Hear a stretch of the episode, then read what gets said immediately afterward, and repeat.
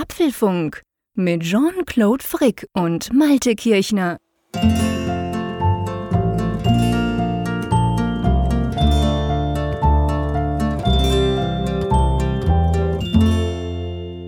Hallo und herzlich willkommen aus der Hitzehölle. Nein, Quatsch, nennt sie einfach Sommer. Ist ja grundsätzlich voll okay. Übrigens, ihr hört den Apfelfunk 236. Bei mir hier in Bern ist es ja, ungefähr 27 Grad. Relativ angenehm, war schon heißer in letzter Zeit bei unserer Aufnahme am Mittwochabend, übrigens der 12. August. Und drum natürlich die Frage an die Nordsee, ist es wenigstens bei dir ein bisschen kühler heute, lieber Malte? Ja, ich übertreffe dich und das ist ja in der Tat recht selten. Normalerweise bin ich ja für kühlere Temperaturen hier zuständig. Mein Innentemperatursensor über HomeKit sagt gerade 29,0 Grad. Uh, okay. Ich habe es vorhin schon, muss ich sagen, ähm, so ehrlich will ich sein, habe ich es ja schon gesehen auf apfelfunk.com. Wir haben ja da die Wettercam, also wo ihr quasi eine, eine, eine Webcam sehen könnt von Wilhelmshaven und eine von Bern. Und drunter sieht man ja diese Netatmo-Wetterstationen. Und da ist mir aufgefallen, dass es bei dir ein paar Grad heißer ist jetzt am Mittwochabend. Bei uns war vor zwei Stunden ein Gewitter, das hat ein bisschen Abkühlung gebracht. Da wartet ihr wohl noch drauf, oder? Ja, das soll tatsächlich auch erst übermorgen wahrscheinlich kommen. Oh. Also die Hitzehölle hier, die ist wirklich ganzwöchig angelegt. Okay. naja, gut, eben auf der anderen Seite muss man sagen, es ist ja Sommer, da darf das durchaus auch mal sein. Ähm, und du hast dich ja trotzdem nicht abschrecken lassen. Du warst ja der Schweizer lacht ein bisschen, ich erkläre gleich warum. Du warst wandern. ja, du kannst zu Recht lachen. Also Wandern ist tatsächlich ein Begriff, den wir hier auch eher mit Bergen assoziieren. Ich, ich, Echt? Ja, ich fahre in Urlaub, ich gehe wandern. Dann denkt man sofort an Harz oder Alpen oder sonst irgendein Gebirge oder einen großen Wald, aber man denkt natürlich nicht daran, jetzt dann irgendwie hier zu wandern. Aber ich war erstaunt. Ich habe mich mit dem Thema so ein bisschen auseinandergesetzt. Da ist ja auch ein Blogpost entstanden und ein Video. Mhm und äh, habe mir so ein paar Apps angeguckt für die Apple Watch, mit denen du wandern kannst und die natürlich auch auf dem iPhone ein Pendant haben. Und ich dachte halt, wenn du da reinguckst, dann kommen so Tourenvorschläge von wegen, ja, in der wunderschönen Eifel oder in der mhm. Schweiz und so. Und nein, überhaupt nicht. Also ganz viele Vorschläge hier auch aus der Region, offenbar eingespeist von Leuten, die hier eben auch wohnen oder Urlaub machen, andererseits aber eben auch von den Anbietern. Also Wandern scheint cool. hier ein großes Thema zu sein, wenngleich ich es eher Spazieren nenne oder Laufen oder Gehen oder so. Ich bin ja froh, dass du das so sagst, weil, weil ich habe das Video gesehen und natürlich den Blogpost, den wir auf apfelfunk.com drauf haben, empfehle ich euch beides natürlich. Super Tipps und Tricks und ich, ich, musste, ich bin eben auch über dieses Wort Wandern gestolpert, weil bei uns ist es wirklich so, Wandern heißt, ich sag mal salopp, Höhe fressen. Ja. Rauf auf den Berg, rüber zum Gletscher, runter zum See und dann wieder zurück und so. Stundenlang, das, das ist bei uns so Wandern. Aber du hast ja jetzt gerade erklärt, bei euch offensichtlich ist das im Allgemeinen eigentlich ganz ähnlich. Also, wenn du da über den Strand wackelst, ist das eigentlich nicht Wandern, oder? ja, für uns ist, sag ich mal, diagonale Bewegung, also im Sinne von Höhe, ist für uns genau. Wandern und ver ja, genau. vertikale Bewegung ist Bergsteigen. okay, alles klar. Gut, vertikal und diagonal, da haben wir vielleicht ein bisschen ein anderes Verhältnis dazu, das stimmt. Aber ähm, nee, grundsätzlich eben. Also Wandern machen wir vor allem auch, also was heißt jetzt wir, das ist jetzt wieder super plakativ hier, aber schon so, ich sag mal, die Mehrheit eigentlich dieses Jahr war ein bisschen eine Ausnahme, weil ganz viele Schweizer zu Hause geblieben sind. Da hat man die eigenen Berge mal entdeckt. Aber sonst gehen wir natürlich oft ähm, im Herbst, weil im Herbst, da ist es nicht mehr so heiß. Da ist die Luft viel klarer. Da bist du, wenn du in den Bergen bist, hast du fantastische Panoramen. Also all die tollen Fotos, die ihr wahrscheinlich aus der Schweiz seht, die sind fast garantiert meistens im Herbst aufgenommen, wenn kein Schnee liegt.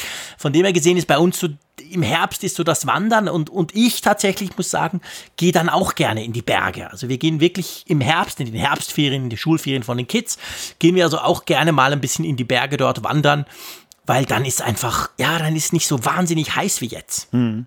Aber nutzt du dabei auch Apps, das würde mich interessieren, oder machst du das wirklich so ganz analog auf die herkömmliche Weise? Also ich nutze, ich muss wirklich sagen, auf der Apple Watch habe ich da bisher noch keine Apps genutzt. Darum hatte ich extrem Freude an deinem Video. Du hast ja da ein paar super tolle App-Tipps quasi drin.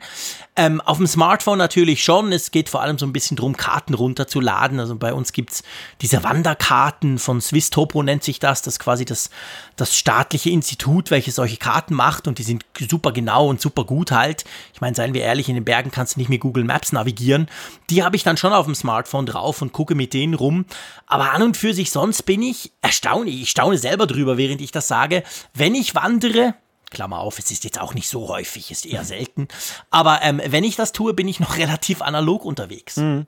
Ja, wundert mich jetzt gar nicht, weil bei, bei mir selber habe ich auch festgestellt, dass ich, was so Bewegung angeht, eigentlich nur so das Mindeste mache, was eben mit Digitalem möglich ist. So mhm. das zum Beispiel die, diese ganze Trainings-App-Geschichte hat bei mir eigentlich auch erst so ein Bewusstsein dafür aufkommen lassen, welche wunderbaren Möglichkeiten du hast, zum Beispiel auch jetzt so Gänge irgendwie dann auf mhm. einer Karte dann nochmal zu sichern und hinterher anzugucken ja. und Höhenunterschiede zu messen. Also das, das hat Apple ja so mit der Apple Watch und diesen ganzen Trainingsgeschichten schon sehr geschickt gemacht, dass das eben so, ich sag mal, barrierefrei da ist, ja. sich so aufdrängt. Und ähm, ich habe immer gedacht, als ich das gesehen habe, eigentlich könnte man da mehr mitmachen, aber bis jetzt eben mhm. dieser Impuls kam, das mal als Thema aufzugreifen, habe ich mich da nicht weitergehend mit auseinandergesetzt und habe wirklich jetzt bei diesem Thema festgestellt, wow, also erstmal die Vielfalt der Lösungen, aber andererseits mhm. eben auch, was du eben da machen kannst, ne? Was, wie, wie weit du das eben alles dann planen und auch es gibt auch Communities, in denen du dich dann austauschen kannst mit anderen, kannst dann Empfehlungen geben und ja, ist schon cool. Ja, und vor allem, was, was ich wirklich, was ich wirklich einen guten Tipp finde, also egal ob du jetzt Komoot nimmst oder äh, andere Apps, wir haben die alle aufgelistet, geben auf apfelfunk.com, wir verlinken das Ganze natürlich auch. Ähm, das Spannende finde ich, ich hatte genau das gleiche wie du, nämlich ich dachte so, ja, ja, das ist cool, das dann wieder so ums Matterhorn rum und so diese ganz bekannten Dinge, aber bei mir hier in Bern, das nützt ja alles nichts. Aber Pustekuchen, ich, ich, behaupte mal, du kannst überall auf der Welt diese App starten. Du wirst wahrscheinlich bei dir in der Nähe irgendeinen coolen Trail finden, irgendeine schöne Route, die einer schon mal eingegeben hat. Das hat mich bis jetzt immer davon abgehalten, weil ich ja normalerweise, ich gehe sehr gern spazieren, auch mit den Kids, manchmal auch stundenlang. Und da denke ich, dass manchmal wäre ja noch spannend, mal was Neues zu entdecken und habe dann immer das Gefühl, ja, aber bei mir um die Ecke gibt sicher nichts in diesen Apps drin. Aber genau so ist es ja nicht, gell? Ja, das ist genau der Punkt. Also einerseits kannst du in deiner Heimat viel entdecken, weil manchmal mhm. ist es ja so, dass es dann doch so Geheimtipps gibt, so Wege, ja, genau. die du sonst nie beschritten hättest und du stellst immer fest, wow, du bist ja eigentlich ganz nah an der Stadt, aber irgendwie trotzdem voll in der Natur gelandet oder irgendwelche Sehenswürdigkeiten dann. Aber vor allem denke ich auch so an den Urlaub. Ich meine, wir leben ja jetzt in einem besonderen Jahr und äh, viele haben auch Urlaub im eigenen Lande gemacht und da ist es ja auch so, dass dann also Ferne wurde immer mit Exotik und, und äh, Spannend gleichgesetzt und so im gleichen Land, äh, also im gleichen Staat oder Bundesland dann da irgendwie mhm. zu verreisen. Ja, wenn man mal älter ist, ne, so sa sagten immer einige. Und ja. äh, ich glaube, dieses Klischee ist ja gebrochen worden, bei vielen Menschen eben aus der Not gedrungen, aber Klar. man macht sich manchmal auch gar nicht bewusst, welche Möglichkeiten man da hat, äh, auch jetzt auf digitalem Wege, ohne großen Aufwand halt jetzt in einer fremden Gegend auch spannende Wege zu entdecken, eben mit solchen Lösungen. Und das, das ist so mhm. der Impuls, den ich mitnehme, dass wenn ich ja. das nächste Mal irgendwo bin, dass ich einfach mal so eine App aufrufe und dann mal gucke, irgendwie so eine coole Tour, die viele Leute positiv bewerten. Und dann habe mhm. ich gleich gleich was gesehen, wo ich dann auch hinterher nicht das Gefühl habe, ich habe was verpasst, weil häufig hatte ich ja. im Urlaub auch manchmal das Gefühl, ähm, wenn man sich nicht so, man, man steht ja vom Urlaub immer vor der Frage, bereitet man sich jetzt intensivst darauf vor mit Reiseführern mhm. und Pipapo und Karten und so und das ist dann ja schon wieder so, das artet ja schon wieder in Arbeit aus und, oder man mhm. fährt einfach irgendwo hin und lässt alles so auf sich zukommen und äh, wenn man Glück hat, dann hat man halt die wichtigen Ecken gesehen und wenn man Pech hat, stellt man hinterher fest, so wenn Leute einen fragen und die waren auch schon mal da, hast du auch das und das gesehen? Ähm, ja, nein. und gut, das stimmt, ja. Und das kannst du, ich sage mal, diese, diese App ist da ein Stück weit ein, ein Mittelweg, der es dir ermöglicht, auf der einen Seite nicht so einen irrsinnigen Vorbereitungsaufwand zu treiben, aber gleichzeitig mhm. eben dann vielleicht auch mal einen Impuls zu kriegen, dass du eben das wirklich Wichtige oder das Schöne nicht verpasst. Was glaubst du, welche deiner, es waren glaube ich sechs App-Tipps, die du ähm, gemacht hast in dem Video und auch im Blogpost, welche hat mir wohl am besten gefallen? Ich würde auf Wikilog tippen. Ähm, die ist wirklich cool. Kannte ich übrigens auch noch nicht. Die hm. ist tatsächlich großartig. Aber ich sag mal, begeistert. Ach, ich weiß schon. Ja, ja. Ah, genau. Der weißt du natürlich. Der letzte Tipp natürlich. Der letzte Tipp, die Wattuhr, genau. Und zwar einfach, weil, ähm, ich meine, seien wir ehrlich, eine Gezeiten-App brauche ich tatsächlich nur einmal im Jahr, immer dann, wenn ich in Holland bin. Aber ich hatte bis jetzt immer diese App, die nennt sich ähm, World Tides. Musst du auch jedes Jahr wieder neu kaufen. Die sieht aus wie 1980 programmiert, aber sie zeigt dir halt eben die Gezeiten an. Das will ich in, in Holland natürlich auch wissen. Da sind ja auch 4, 5 Meter Unterschied. Aber die Wattuhr, die ist auch so, du hast ja ein Bild gepostet drauf, äh, die ist so schön, die sieht so schön gemacht aus. Meinst du, die funktioniert in Holland? Oder ist das wirklich nur bei euch oben? Also meines Wissens hat die nur die deutschen Küstenorte Ah, okay. momentan da drin. Aber vielleicht täusche ich mich auch. Also jetzt nach, nach der niederländischen Küste habe ich da nicht geguckt, aber ich meine, dass es nur die deutschen Orte waren. Ja. Ja. Weil es wirklich schön gemacht, so, so grafisch dargestellt. Das sieht, das sieht echt klasse aus. Ich gucke Ja. da, ich guck das gerade mal noch nach. Ähm, Ach so, okay. Das können wir jetzt hier live, Genau. live, Das her können wir live quasi machen. herausfinden. So. Gebe zu, dass mich das fasziniert, aber natürlich erst wieder wahrscheinlich in einem Jahr dann interessiert im eigentlichen Sinne, weil ich vorher wahrscheinlich nie nach Holland komme. Aber ja, ist halt immer cool. Also ich finde das sowieso ja als Flach, also nicht Flachländer, aber als Bergler, sage ich jetzt mal, finde ich es Ah. natürlich krass cool. Hm? Ich, Und? ich korrigiere. Weißt du, was mein Fehler war? Ich habe nämlich Nee. nur, ähm, ja, was heißt nur? Ich habe sehr viel gescrollt in der App, als ich sie mir angeguckt habe. Mhm. Und da waren ja dann so die ersten 80 Orte, sind dann, glaube ich, in der deutschen Nordseeküste. Mhm. Und äh, wenn du weiter, wenn du tiefer scrollst, dann kommst du nämlich zur niederländischen Flagge und dann hast du nämlich die ganzen Orte hier auch an der Geil. niederländischen Nordsee. Und ich, Ja, super. ich gucke jetzt gleich mal nach deinem Flushing auf Englisch oder Flissingen. Da haben wir es, da haben wir es. Ja, sicher Lissing. drauf. So, Ah, sehr schön. guck, okay. dann gucken wir gleich mal, wann da jetzt Hochwasser ist. Die App ist gekauft. Ja, Hochwasser ist morgen früh um 7 Uhr. Nee, Moment. Okay. Morgen früh um 9.38 Uhr, genau. Ja, sehr schön. Sehr cool. Ja, das ist großartig. Eben, ich, ich habe es, glaube ich, auch schon gesagt hier im Podcast. Es ist tatsächlich, die Gezeiten ist etwas vom für mich faszinierendsten. Kommt vielleicht davon, weil ich das natürlich in den Bergen nicht erlebe. Aber ich finde es einfach unglaublich spannend, dass dieses Meer kommt und geht und vor allem, wie sich dann die Küste verändert, je nachdem, ob eben das Wasser da ist oder nicht. Ähm, das finde ich noch nach Jahren, ich war schon vor vielen Jahren in, in, in Nordfrankreich viel, wo ja die Gezeitenunterschiede teilweise noch viel größer sind. Ich finde das einfach wahnsinnig spannend. Und drum das allein ist für mich immer ein Grund, am liebsten an ein Meer zu fahren, das eben Ebbe und Flut kennt. Ja, und im Badeurlaub ist es für die Menschen natürlich auch von großer Bedeutung. Ne? Sie, Ja, wollen, klar, sie wollen halt logisch. wissen, zu welcher Tageszeit gehen sie denn an den Strand. Genau, oder ist wann, der Strand groß oder klein? Ja, ja, beziehungsweise ist überhaupt mehr da, je nachdem, wo Ja, du dich genau. aufhältst. Das, Stimmt. Dann ist die Wanne leer, wenn man Pech hat.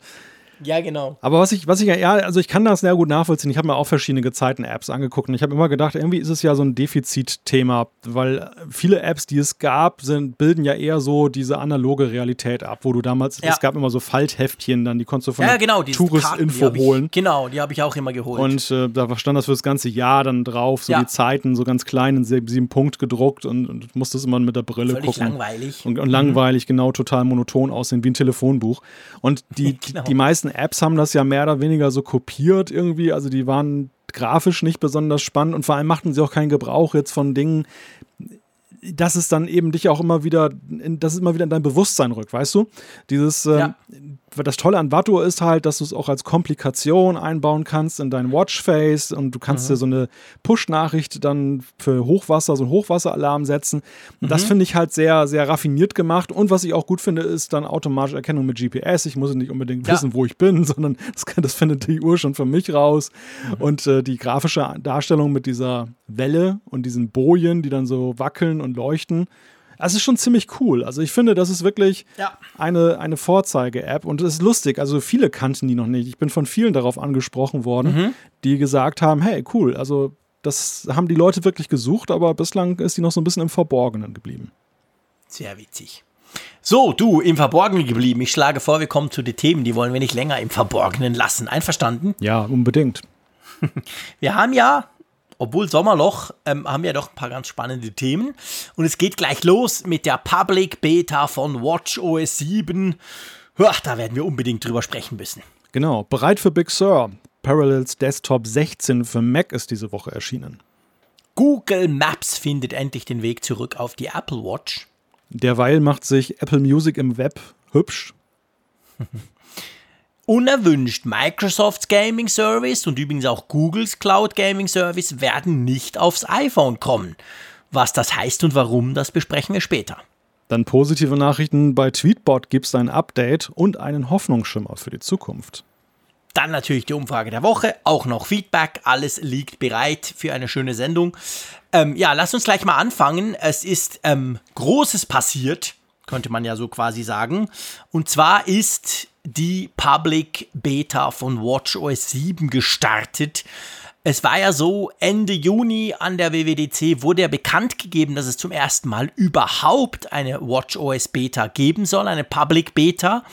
Die iOS und iPad Public Betas, die kennen wir schon länger, für den Mac auch, aber eben für WatchOS sollte es auch eine geben. Jetzt ist sie da und sie ist da, aber nicht ganz so da, wie wir das damals im Juni irgendwie gedacht haben, oder?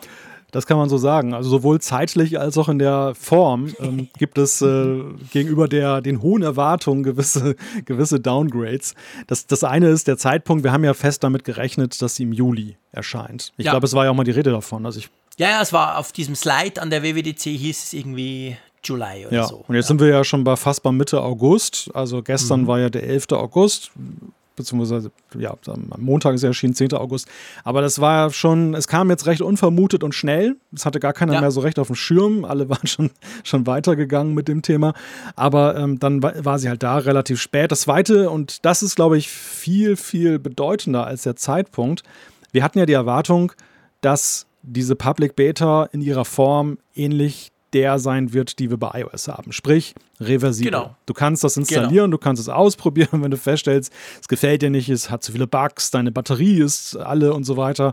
Dann kannst du halt zurückdrehen. Natürlich dann immer mit so einem Neuaufsetzen des Geräts und dann musst du ein Backup einspielen. Also Zeit muss man schon investieren dafür. Aber ist ja egal, wenn am Ende halt wieder eine stabile Version steht und das ist der Preis, den man zahlt fürs Testen, ist ja okay. Aber hier genau. ist alles ganz anders. Ja, es ist so. Und zwar die WatchOS 7 Public Beta ist dahingehend genau gleich wie jede Beta, die wir von WatchOS bis jetzt hatten, einmal drauf und sie bleibt drauf. Also sprich, es gibt keinen Zurückpfad, wie du es jetzt auch skizziert hast, beim Mac, beim iPad, beim iPhone natürlich.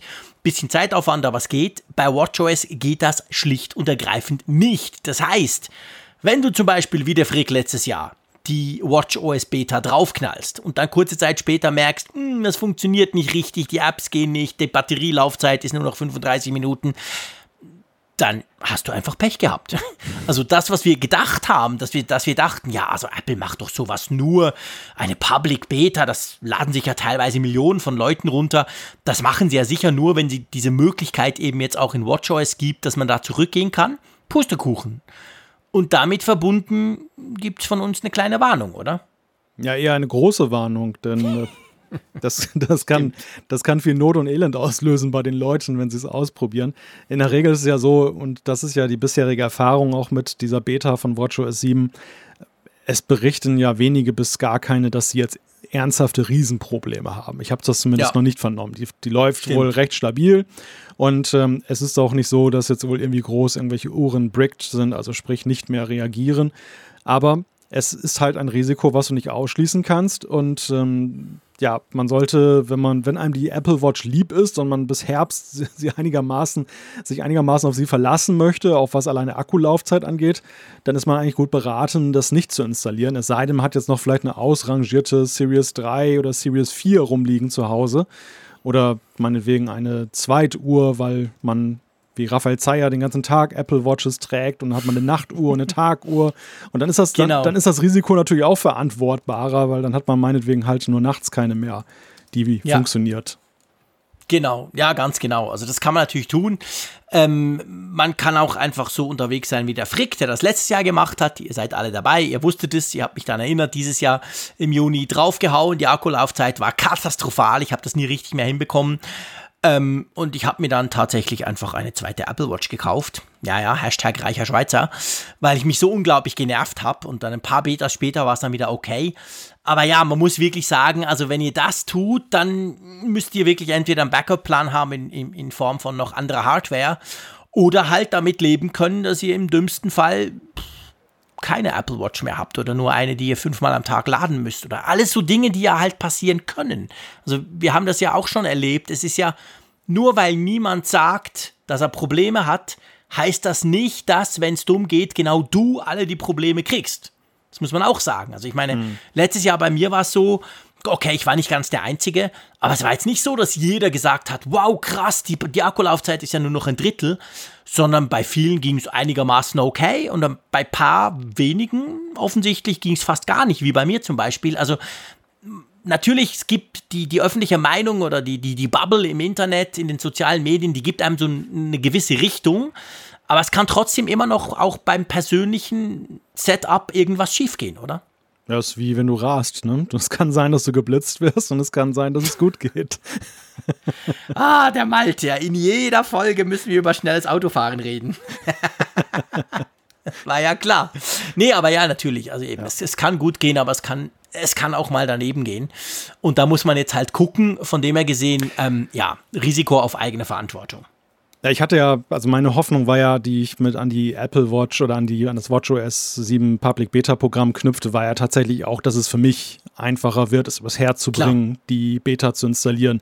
Denn das mhm. ist für mich tatsächlich so, ja, der, der abschreckende Faktor, dass ich bislang immer davon abgesehen habe, dann WatchOS 7 zu testen. Was schmerzlich ist, weil wenn man mal auf die Features guckt, es sind ja einige nette Sachen dabei. Ne? Zwei mhm. neue Zifferblätter mit dem Chronograph Pro und der X-Large-Geschichte, mhm. das Händewaschen-Feature, gerade in der jetzigen Zeit sehr praktisch, Schlaftracking, cool. neue Trainings. Gut, ich, meine, ich tanze jetzt nicht so viel, kann ich verschmerzen noch.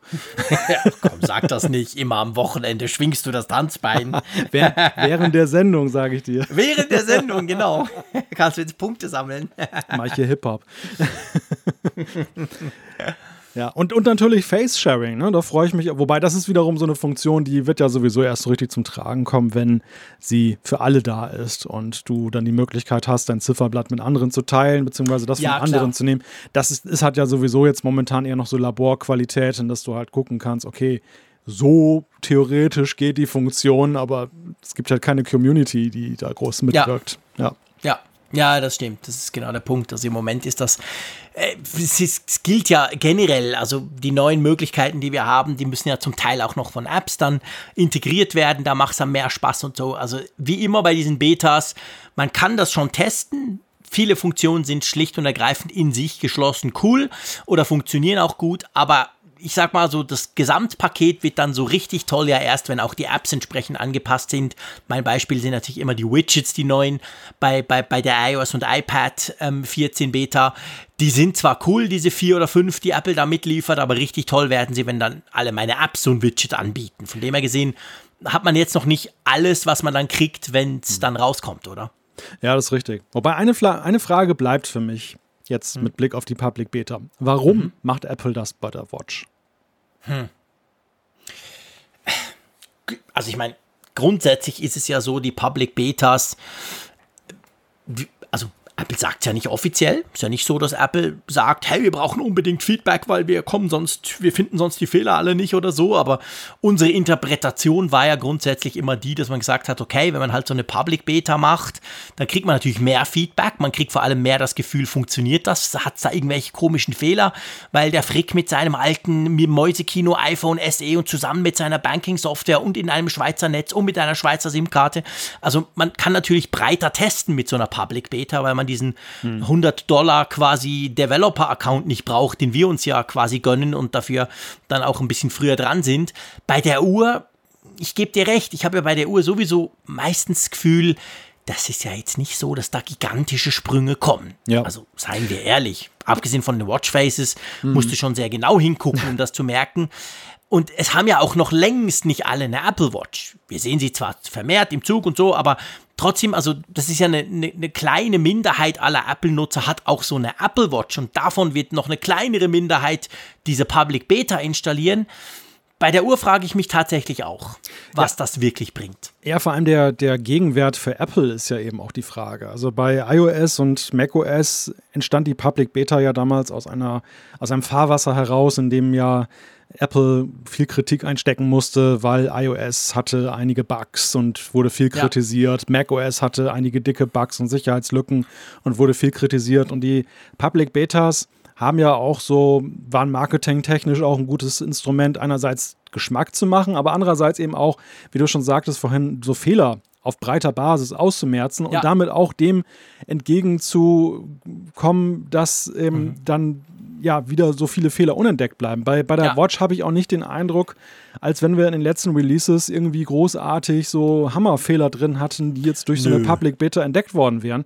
Und dann Nein. wiederum steht aber das gestiegene Risiko dem jetzt gegenüber. Denn natürlich ja. werden Leute trotz aller Hinweise diese Public Beta installieren und wenn sie Pech haben, dann läuft was schief. Und bei einigen reicht es ja schon, das sehen wir ja auch aktuell wieder bei der iOS Beta, äh, wenn eine ihrer, einige ihrer Lieblings-Apps nicht so funktionieren, wie sie es gewohnt sind. Und dann werden die ja. ganzen sozialen Netzwerke voll gerührt. Das kann doch jetzt wohl nicht wahr sein, dass das nicht funktioniert und so.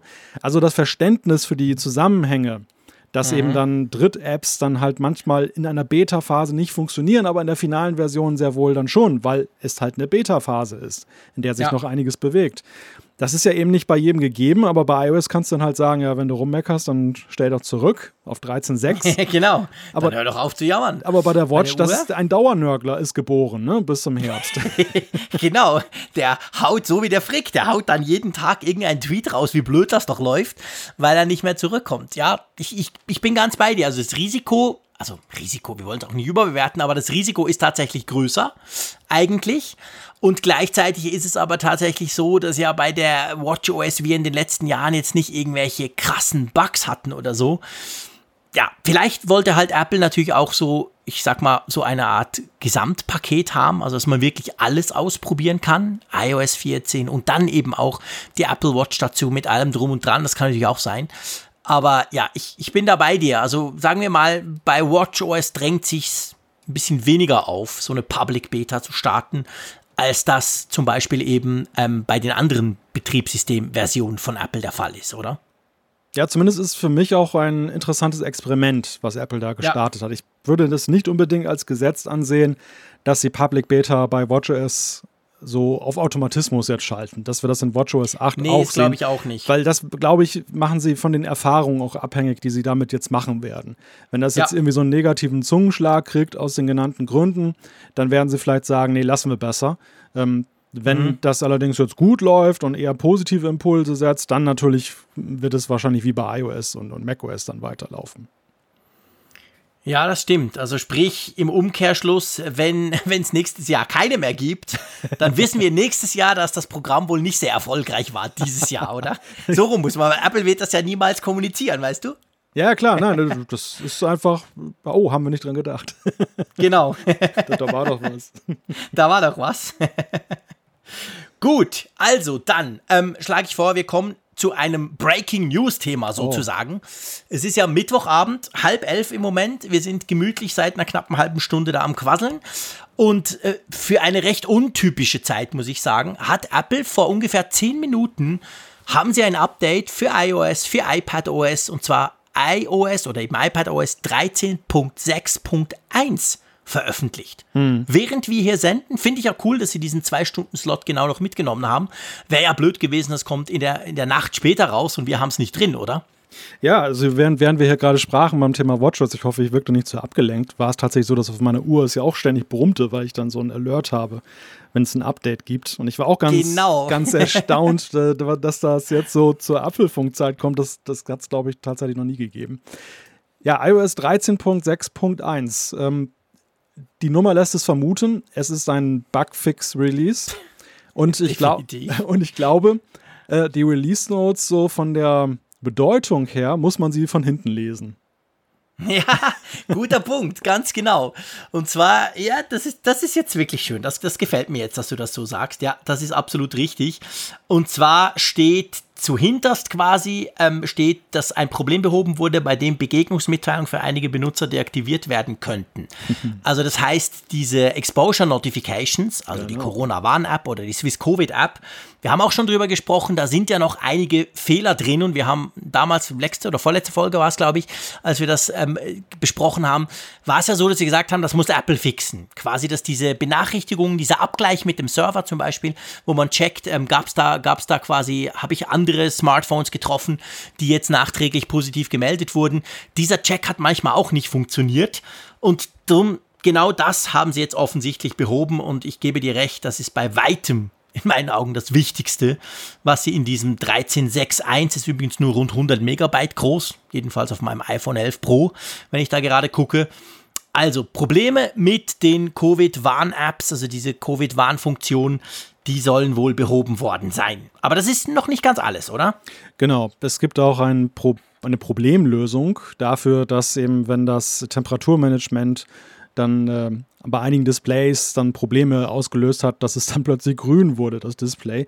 Das soll damit behoben worden sein. Und ähm, es gibt noch einen Bugfix dafür, dass eben unnötige Systemdateien nicht automatisch gelöscht wurden, wenn zum Beispiel der Speicher knapp wird beim iPhone. Oder beim iPad auch übrigens. Beim iPad auch, ganz genau. Also von dem her gesehen, ja, immerhin, also ich gebe dir recht. Wobei das mit diesem, mit diesem Grünstich, das ging ja schon ziemlich durch die Medien vor ein paar Wochen. Das war doch irgendwie iPhone 11 und so, die das Problem vor allem hatten. Das war wahrscheinlich im, im Juni, glaube ich, oder so. Das war schon so, da ging es ja eine, eine, gewisse Zeit, hatte man irgendwie das Gefühl, ah, da ist was komisch, was ist denn los? Ähm, von dem her, ich glaube, der ein oder andere wird sich definitiv über, diese, über dieses Bugfix freuen, oder? Ja, grundsätzlich würde ich sagen, man kann sich immer über Bugfixes freuen. Ja, okay, natürlich. Aber ja, ich gebe dir recht. Ich meine, wenn du da die Betroffenheit hast, dann ist es natürlich klasse. Aber in der, in der Summe, die, die größte Betroffenheit hast du natürlich bei dem Thema mit C aktuell. Und das war ja Klar. auch das, was ja auch die Entwickler zumindest hier in Deutschland von der Corona-Warn-App ja auch in Aussicht gestellt hatten, dass sie gesagt haben, ja, wir haben es mit dem Workaround jetzt irgendwie wieder zum Laufen gekriegt. Wobei auch wohl irgendwie mit irgendwelchen Problemen, habe ich heute Morgen gelesen. Es gab ja irgendwie eine Version 1.2 oder so, die da rausgekommen ist. Und die führte zu einigen Abstürzen, weil dieses Workaround dann wohl irgendwie von einer Einstellung für Hintergrundaktivitäten dann abhängig war. Ah, echt? Und äh, okay. Äh, so ist es dann halt jetzt hoffentlich dann ganz aus der Welt, weil es dann auch wirklich tief im System, in diesem Framework ja. behoben wurde. Ja. Ja, das ist ja, das ist ja generell das Problem quasi, dass man in der App natürlich gewisse Dinge tun kann, aber das Framework macht ja salopp gesagt die ganze Arbeit im Hintergrund und darum ist natürlich immer viel besser, wenn eben Apple oder Google ähm, das quasi fixt, wenn man da nicht irgendeinen Workaround in der App selber finden muss. Also bitte installieren, wie immer bei diesen Updates, das sagen wir jedes Mal, aber ich glaube dieses Mal noch ein bisschen mit mehr Nachdruck, äh, wenn das hier schon schön in den Apfelfunk reingepasst hat. Also bitte installiert das Ganze, ist nicht groß. Einmal Neustart und ihr seid wieder ganz aktuell dabei. Puh, ich bin noch ganz aufgeregt von diesem Breaking News jetzt. Ja, gell, das sind wir uns gar nicht gewöhnt. So überhaupt völlig unvorbereitet stolpern wir da in sowas rein. Das geht ja gar nicht. Aber ähm, ja, ist, ist ja auch cool. Also ich meine, eben wie gesagt, ich, ich hätte mich, ich sag, ich sag's ganz ehrlich, liebe Leute da draußen, ich hätte mich tierisch genervt, wenn wir die Sendung zu Ende gemacht hätten. Oh ja. Und dann, wir haben ja immer noch Nachbearbeitung der Malte Webseite, ich schneide Audio etc. Und dann basteln wir das alles zusammen, releasen den Podcast irgendwann in der Nacht um eins oder um halb zwei dann gucke ich meistens irgendwann mal wieder auf mein iPhone drauf und dann sehe ich dieses Update und denke so, what? Normalerweise kommt er das um sieben oder so. Hatten mhm. wir auch schon so. Um sieben ist ja die übliche Zeit bei Apple. Also oder um sieben Dienstag. Zeit. Genau. Dienstag, aber wir hatten es auch schon mal Mittwoch, aber das reicht ja dann locker. Aber wenn das jetzt noch zwei Stunden später gekommen wäre, es hätte mich jetzt echt genervt. Also von dem her gesehen, alles okay. Lieber so als andersrum, oder? Aber hallo. Gut, dann können wir jetzt wieder den Pfad der Tugend verlassen. Nein, Quatsch, wir, wir kommen zurück zu unseren Normalthemen, die wir angeteasert haben. Das war jetzt ein kleiner Abstecher sozusagen. Ähm, und zwar geht es jetzt um den Mac, beziehungsweise es geht um Parallels diese schöne Virtualisierungssoftware, schwieriges Wort, ähm, für den Mac, wo man unter anderem Windows drauf laufen lassen kannst. Wir beide brauchen die Software, gell? Parallels Desktop hast du, du wie ich haben das beide installiert auf unseren iMacs, oder? Ja, so ist es. Bei mir hat das ja Bootcamp auch abgelöst in der Frage, wenn ich mal ein Windows-System zur Hand brauche. Und ja, da hat es jetzt ein großes Update gegeben. Das wurde am Dienstagmorgen um 9 Uhr freigeschaltet. Version 16 mittlerweile schon. Seit 14 Jahren gibt es die am Markt. Und mhm. Ja, dann könnte man natürlich sagen, ja, jährliche Updates, das kann ja nicht so gewaltig sein und so. Genau. Und es war ja tatsächlich auch manchmal so, dass so kleinere Features dann da irgendwie gekommen sind. Aber diesmal ist es wirklich eine große, eine große Vorbereitung für die Zukunft, denn äh, es geht um Big Sur, die nächste macOS-Version, die im Herbst kommt, 11.0. Und die hat nicht nur eine riesige Versionsnummer, denn da ist es auch eben auch so, dass Apple einiges geändert hat, zum Beispiel für die Entwickler von Treibern, für jetzt zum Beispiel Drucker mhm. und so, aber eben auch für Virtualisierungssoftware. Denn Virtualisierungssoftware emuliert ja ein anderes System im System. Und damit das genau. dann einigermaßen performant funktioniert, brauchst du halt ja eine direkte Schnittstelle zum System. Und mhm. ich hatte jetzt das Gespräch mit Parallels, haben die mir so ein bisschen was darüber erzählt, was sie denn da jetzt gemacht haben und so. Und ähm, Apple hat jetzt mit Big Sur angekündigt, dass diese selbst entwickelten Kernel Extensions, die zum Beispiel Parallels mhm. nutzte, dass die künftig nicht mehr unterstützt werden. Oh. Und dann wäre halt Ende Banane gewesen. Es gibt wohl schon Warnhinweise, die jetzt in der Beta darauf hindeuten, von wegen, okay. das geht künftig nicht mehr. Man sollte den Entwickler mal kontaktieren.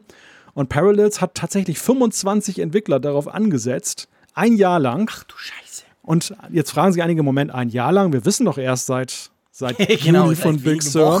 Habe ich, hab ich natürlich auch gleich gefragt, Moment mal, wie könnte denn ein Jahr lang dran gearbeitet haben?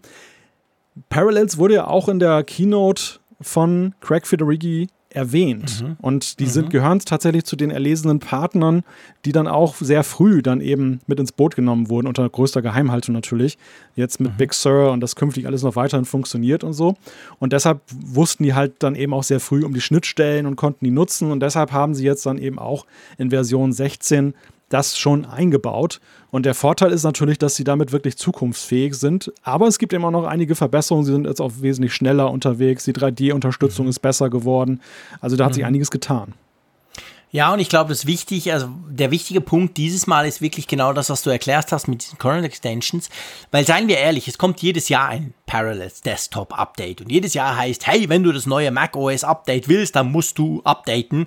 Und ähm, bis jetzt war es eigentlich nie wirklich nötig. Also ich habe mit Parallels Desktop 14 problemlos unter Mac OS, unter dem aktuellen Mojave arbeiten können. Ähm, aber dieses Mal ist es eben wirklich anders. Dieses Mal funktioniert Parallels Desktop 15, das ich jetzt im Moment bei mir noch drauf habe, dann einfach nicht mehr im Herbst, wenn ich Big Sur draufknalle. Aber das ist ja nicht alles. Also mich hat ist eine relativ lange Liste der neuen Features. Kann man im Internet auch gucken. Wir verlinken das natürlich auch. Ähm, was mir ganz persönlich am besten gefällt, ist die Geschichte mit dem Platz. Also wenn du eine Virtual Machine hast, zum Beispiel Windows, so wie ich das habe, mhm. sagen wir mal, die braucht, keine Ahnung, 25 Gigabyte Platz und dann lösche ich da drauf, sagen wir mal 5, 6 Gigabyte, ich habe viel runtergeladen oder ein Spiel ausprobiert, dann lösche ich das wieder. Dann ist es normalerweise ja so, dass die virtuelle Maschine auf dem Mac immer noch 25 Gigabyte Platz braucht. Der einzige Unterschied ist einfach, im Windows ist mein, mein Harddisk quasi dann größer, ich habe dann dort wieder ein bisschen mehr Platz. Aber bei Mac hast du quasi nichts davon. Da gab es ein Tool, wo du das quasi angleichen konntest, aber seien wir ehrlich, wer macht das schon ständig? Jetzt ist es so, wenn du willst, kannst du das so einstellen, dass immer beim Runterfahren der virtuellen Maschine der schnell guckt und wenn es da eben Platz gibt, dass er freimachen kann, dann verkleinert sich tatsächlich das Virtual Machine File auf deinem Mac. Mhm. Das finde ich so, das ist praktisch, weil ich hatte das früher mal bei einem Mac, dass ich wirklich Platzprobleme bekommen habe und da habe ich ganz viel bei Windows gelöscht und da musste ich ganz lang suchen, warum es denn nichts genutzt hat. Da habe ich gesehen, ah, man muss das irgendwie einstellen, Tool drüber laufen lassen, Rhabarber, Rhabarber, dann ging's. Jetzt ist das quasi fix eingebaut, finde ich sehr praktisch. Ja, was mich natürlich freut, ist das Versprechen, dass sie sagen, dass jetzt zum Beispiel der Start und das Herunterfahren von Windows 20 Prozent mhm. schneller laufen soll. Immerhin 20 Prozent, das ist ja nicht wenig. Und äh, insgesamt soll eben auch einiges performanter laufen. Das, das ist so ein Punkt, der mich bei virtuellen Maschinen halt immer manchmal noch so ein bisschen, ich will nicht sagen geärgert hat, aber wo ich dann halt immer dachte, naja, das Native über Bootcamp ist da schon ein bisschen fixer unterwegs. Mhm. Und du hast natürlich den direkten Vergleich, stimmt. Naja, jeder, jeder Fortschritt in der Sache ist dann natürlich erstmal dann ja. äh, schön. Ich glaube auch, dass die Komfortmerkmale, dass du dir so ein Windows jetzt dann direkt aus der Software installieren kannst und musst nicht vorher eine Kaufversion haben, dass mhm. das auch vielen Leuten halt gut gefallen wird. Auf diese Weise kannst du übrigens auch Windows dann erstmal testen, weil du brauchst aber ja. Windows erst nach 30 Tagen eine Lizenz. Ähm, genau. Du kannst ja auch Parallels als Testversion runterladen. Das heißt, du mhm. kannst, wenn du unentschieden bist, ähm, ob du das wirklich brauchen kannst, dann sowohl die Virtualisierungssoftware als auch das Betriebssystem dann halt testweise installieren, ohne irgendwas bezahlen zu müssen. Ja. Das ist natürlich auch sehr komfortabel. Am Ende, glaube ich, werden aber vor allem Nutzer profitieren, ähm, die eben mit 3D-Anwendungen zu tun haben und dabei, glaube ich, vor allem im, im Business-Bereich. Also mir mhm. wurde in einer Demo halt gezeigt, dass zum Beispiel so eine Software für Lichtdesigner dann, die jetzt so im, für okay. Architekten arbeiten, die, das ging bislang gar nicht. Die, die basierte okay. auf OpenGL 3 und dann wurde einfach angezeigt, ihre Grafikkarte ist inkompatibel, App beendet. Mhm. Und jetzt mhm. ist es halt möglich, die zu nutzen und das gilt wohl auch für eine ganze Reihe von weiteren Softwarelösungen. Ich fand es interessant, dass Parallels sich, sich, das ganze Zeug dann irgendwie auch dann besorgt hat, um das auszuprobieren. Also wirklich mhm. so, so Fachsoftware, um das ja. dann zum Laufen zu bringen und diesen Showcase zu haben. Und ähm, da sieht man natürlich schon so, wo, in welchen Bereichen diese Software dann eben auch sehr stark genutzt wird. Dass es jetzt nicht nur mhm. so, dass der normale Consumer, der Privatnutzer natürlich auch ja. eine Rolle spielt, aber dass vor allem im, im Business-Kontext dann eben viele da sind, die sagen, hey, ich möchte eigentlich lieber ein MacBook haben, weil mir gefällt es besser, aber ich muss ja mit mhm. Windows arbeiten, weil die Arbeit will es ja.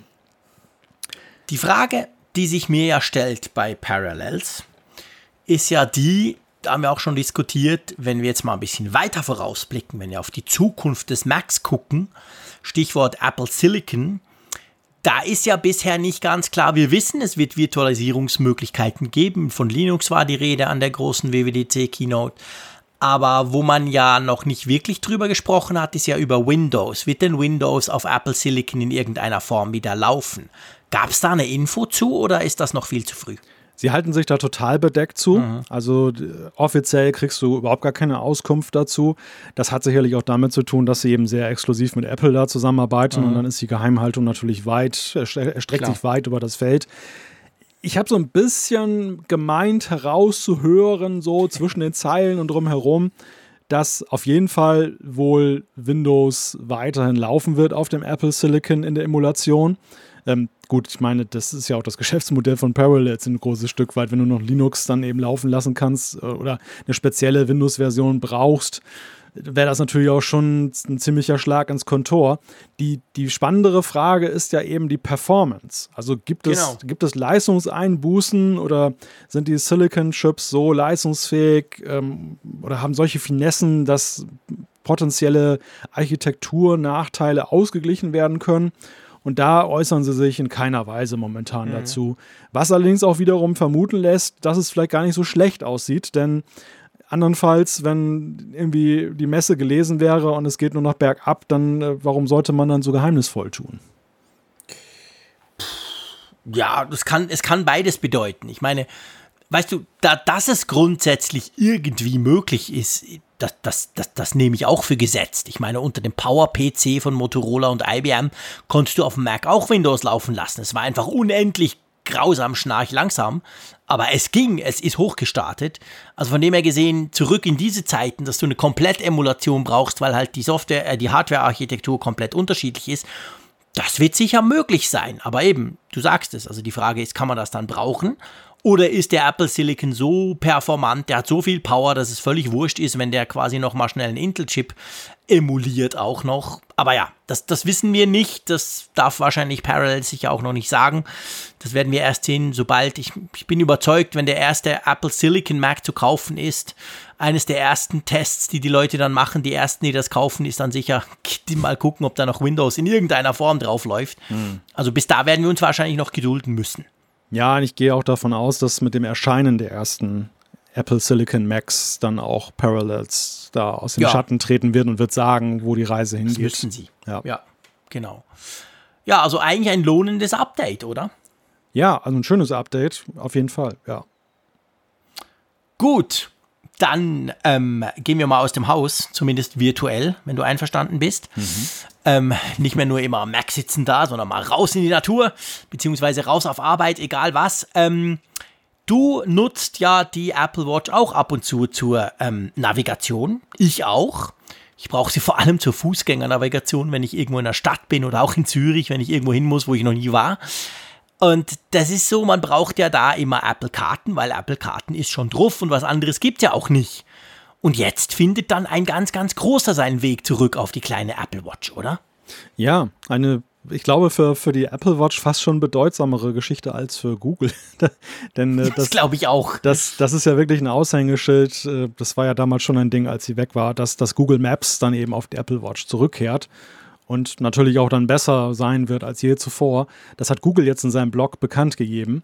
Und mhm. ähm, ja, wir dürfen uns darauf freuen. Was mich noch, sag ich mal, einen Ticken mehr freut, muss ich dir gestehen, ist die mhm. Nachricht, die sie auch noch in die, in die PM mit reingepackt haben, dass nämlich auch in CarPlay im Dashboard künftig Google Maps integriert ist.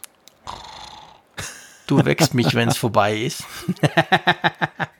Klar freut dich das mit deiner modernen Karre. Ähm, ja, genau, aber äh, das, das, musst du mir erklären. Ich habe das auch gelesen in der, in der in Medienmitteilung. Ist ja lustig, dass du von Pressemitteilung sprichst, als alter Totholzvernichter und ich von der Medienmitteilung. Äh, da, da, stand das auch drin, aber ich habe es nicht so recht begriffen. Google Maps ist doch jetzt schon bei CarPlay dabei. Da hat doch Apple mal groß drüber berichtet oder habe ich da was verwechselt? Das ist dabei. Also zunächst mal, eine, ich glaube, Medienmitteilung ist im schweizerischen Sprachgebrauch sowieso üblicher als im mhm. Deutschen. In Deutschland wird immer noch allgemein von Pressemitteilung okay. gesprochen, auch, auch die nicht-Totholzmedien. Aber das, das, bei, das beiseite geschoben. Nein, es ist ja in der Tat so, es gibt ja Google Maps auf CarPlay längst. Ich benutze es auch sehr häufig, weil ähm, mhm. ich festgestellt habe, dass gerade so diese Echtzeit-Verkehrsinformationen bei Google dann doch manchmal stimmiger sind als bei, bei der Apple Karten-App. Und ähm, die auch so flexibler ist in der Frage jetzt, genau. wenn, wenn, irgendwo eine Barriere ist, ein Stau, irgendwas, dann, dass, dass sie den flexibel umfährt. Deshalb nutze ich Google Maps ganz gerne auf CarPlay. Der große Benefit von Apples Lösung ist halt, es gibt ja neben diesem klassischen Homescreen, wo du dann mhm. eben auswählen kannst zwischen den Icons, gibt es ja noch diesen dreigeteilten Dashboard-Screen. Da ist unten links okay. hast du so ein Symbol und dann hast mhm. du nämlich, dann hast du oben oder hast du links hast du dann eine Kartenvorschau des Navigationssystems. So. Oben rechts hast du dann so Anweisungen und unten äh, oben links. Nee, oben rechts, genau. Und unten rechts hast du dann zum Beispiel deinen Podcast-Player. Und deshalb ist das für mich so ah. reizvoll. Da kannst du nämlich dann eben, oder dann generell deinen Medienplayer, Spotify, was auch immer du möchtest. Und dann kannst du nämlich das Quasi alles steuern. Direkt Zugriff. Richtig. Und musst nicht ständig zwischen den Apps hin und her springen. Und das ist sehr nützlich. Okay. Und, und das, ja, hat, das hat sich Apple natürlich bislang für sich selber vorbehalten. Es war ja erklärt, dass sie dann eben mit CarPlay in iOS 14 das ja auch dann eben öffnen. Mhm. Und ja, und Google macht da jetzt dann Gebrauch davon, was dann eben sehr schön ist. Ah, das ist cool. Okay, also das heißt, beide von uns können sich freuen. Du fürs Auto, ich fürs Handgelenk, wenn Google Maps. Ich erinnere mich noch, also es ist ja nicht so, ist ja nicht so, dass Google Maps neu auf die Apple Watch kommt. Das muss man vielleicht auch noch sagen. Ja. Früher waren die ja drauf. Ich habe ich habe ganz lange Google Maps genutzt und nie die Karten-App. Und dann irgendwann hat sich Google zurückgezogen, hat gesagt, sie machen die App nicht mehr. Dann war die plötzlich weg. Dann musste ich quasi notgedrungen auf die Karten-App gehen. Klammer auf, ich finde die Karten-App auf, auf der Apple Watch wirklich hervorragend, gerade mit diesen Klopfgesten, wo du jetzt laufen musst und so, finde ich super intuitiv gelöst, jedenfalls als Fußgänger. Ähm, aber trotzdem, also das, die waren ja mal da, dann waren sie weg und jetzt kommen sie quasi wieder zurück mit neuen Funktionen. Ja, freue ich mich drauf, sage ich ganz ehrlich, weil ich auch eigentlich halt, na, normalerweise brauche ich ja Apple, äh, Google Maps und eben nicht Apple-Karten, weil aus den Gründen, die du ja auch genannt hast. W wann ist es soweit? In den nächsten Wochen, glaube ich, hieß es, oder? Was immer das heißt. Ja, ja, genau. Und in Coming Weeks schreiben sie in diesem Blogpost und das kann natürlich vieles bedeuten. Ja, ich glaube, es ist auch so ein kleiner Erfolg für Apple, weil dieses äh, Prinzip, dieses neue Konzept mit dem eigenen App Store auf der Apple Watch, ähm, mhm. ich glaube, das hat auch dazu beigetragen, dass Google vielleicht gesagt hat, okay, eigene App auf der Watch ist vielleicht sinnvoll wieder. Ja. Denn vorher war es ja zu, dann, zu damaligen Zeiten, als, als es die App schon mal gab, da war es ja eben halt eine Extension, Extension dann halt der iOS-App, eine Erweiterung. Genau. Und ähm, wir wissen ja alle, das ist ja so ein Weg, ja, so ein bisschen Workaround-mäßig, ne? Schon ein bisschen speziell und, und das, das hat, hat jetzt natürlich auch so einen Marketingwert, dass wenn man in den App Store auf der Uhr geht, dass einen dann auch Google Maps anlächelt. Also das ist für die dann eben auch wichtig, glaube ich, in der Präsenz. Ja, das stimmt. Das ist natürlich ganz eine andere Art, als wenn es quasi einfach so daneben mitkommt und du es vielleicht im, im schlimmsten Fall gar, gar nicht bemerkst. Ja, genau. Gut, jetzt waren wir draußen, war genug anstrengend. Jetzt müssen wir noch ein bisschen Musik hören, einverstanden? ähm, unser nächstes Thema dreht sich um Musik und zwar um Apple Music. Ein Thema, wo der Malte überhaupt nicht mitreden kann. Genau. Aber nichtsdestotrotz, als alter Spotifianer, ähm, das Ding kommt ähm, ins Web. Zumindest als Beta. Ja, so grundsätzlich ist es ja schon im Web, glaube ich. Ne? Das, dieses Web-Interface gibt es doch schon. Music.com. Ja, aber das ist auch noch relativ neu. Ich glaube nicht, dass das schon seit Jahren so ist. Sie haben da ziemlich viel dran verändert, aber unter Mu ich, ich, ich will mich nicht zum Fenster rauslehnen. Es kann sein, dass es schon länger da ist. Ich, ich habe es erst vor kurzem mal begriffen, dass man unter music.apple.com ja eigentlich, wenn man sich da mit dem Apple-Account anmeldet, seine Apple Music Datenbank, Library, all das Zeug drin vorfindet. Anfang des und Jahres. Da hat, hä? Anfang des Jahres ist es aus der Beta ah, okay. rausgekommen. Ja. Super. Also sehr okay, frisch. Anfang des ja. Jahres. Okay, also noch relativ frisch, genau. Und jetzt quasi ähm, hat man den Webplayer überarbeitet. Das sieht jetzt ja eigentlich viel mehr aus, so vereinfacht gesagt, wie die Musik-App auf dem Mac auch aussieht, oder? Ja, würde ich auch sagen. Also das mhm. ist halt eine Angleichung auch an die Veränderungen, die uns ja erwarten, iOS, iPadOS und macOS, was mhm. die Optik angeht. Und ähm, ja, sieht so ein bisschen aus wie so ein kleines, man darf ja das Wort iTunes gar nicht sagen, aber so iTunes im Webbrowser.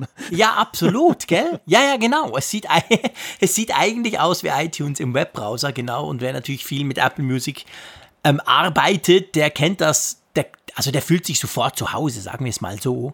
Es ist übrigens tatsächlich so, du hast recht. Music.apple.com ist die offizielle Adresse für die in Anführungszeichen seit Anfang Jahr bestehende Version. Und wer jetzt diese neue Version mit dem neuen Design, wir verlinken euch da auf einen schönen Artikel von Mac Stories, wo das alles erklärt wird, ähm, der muss beta.music.apple.com eingeben, dann sieht er quasi den neuen Player. Nur so, falls ihr, sieht halt mehr aus wie iPad OS 14 und so. Bei iTunes im Webbrowser muss ich ja sehr aufpassen, dass ich nicht sofort mein iPhone anschließe zum Synchronisieren. ja, ja, genau, mindestens.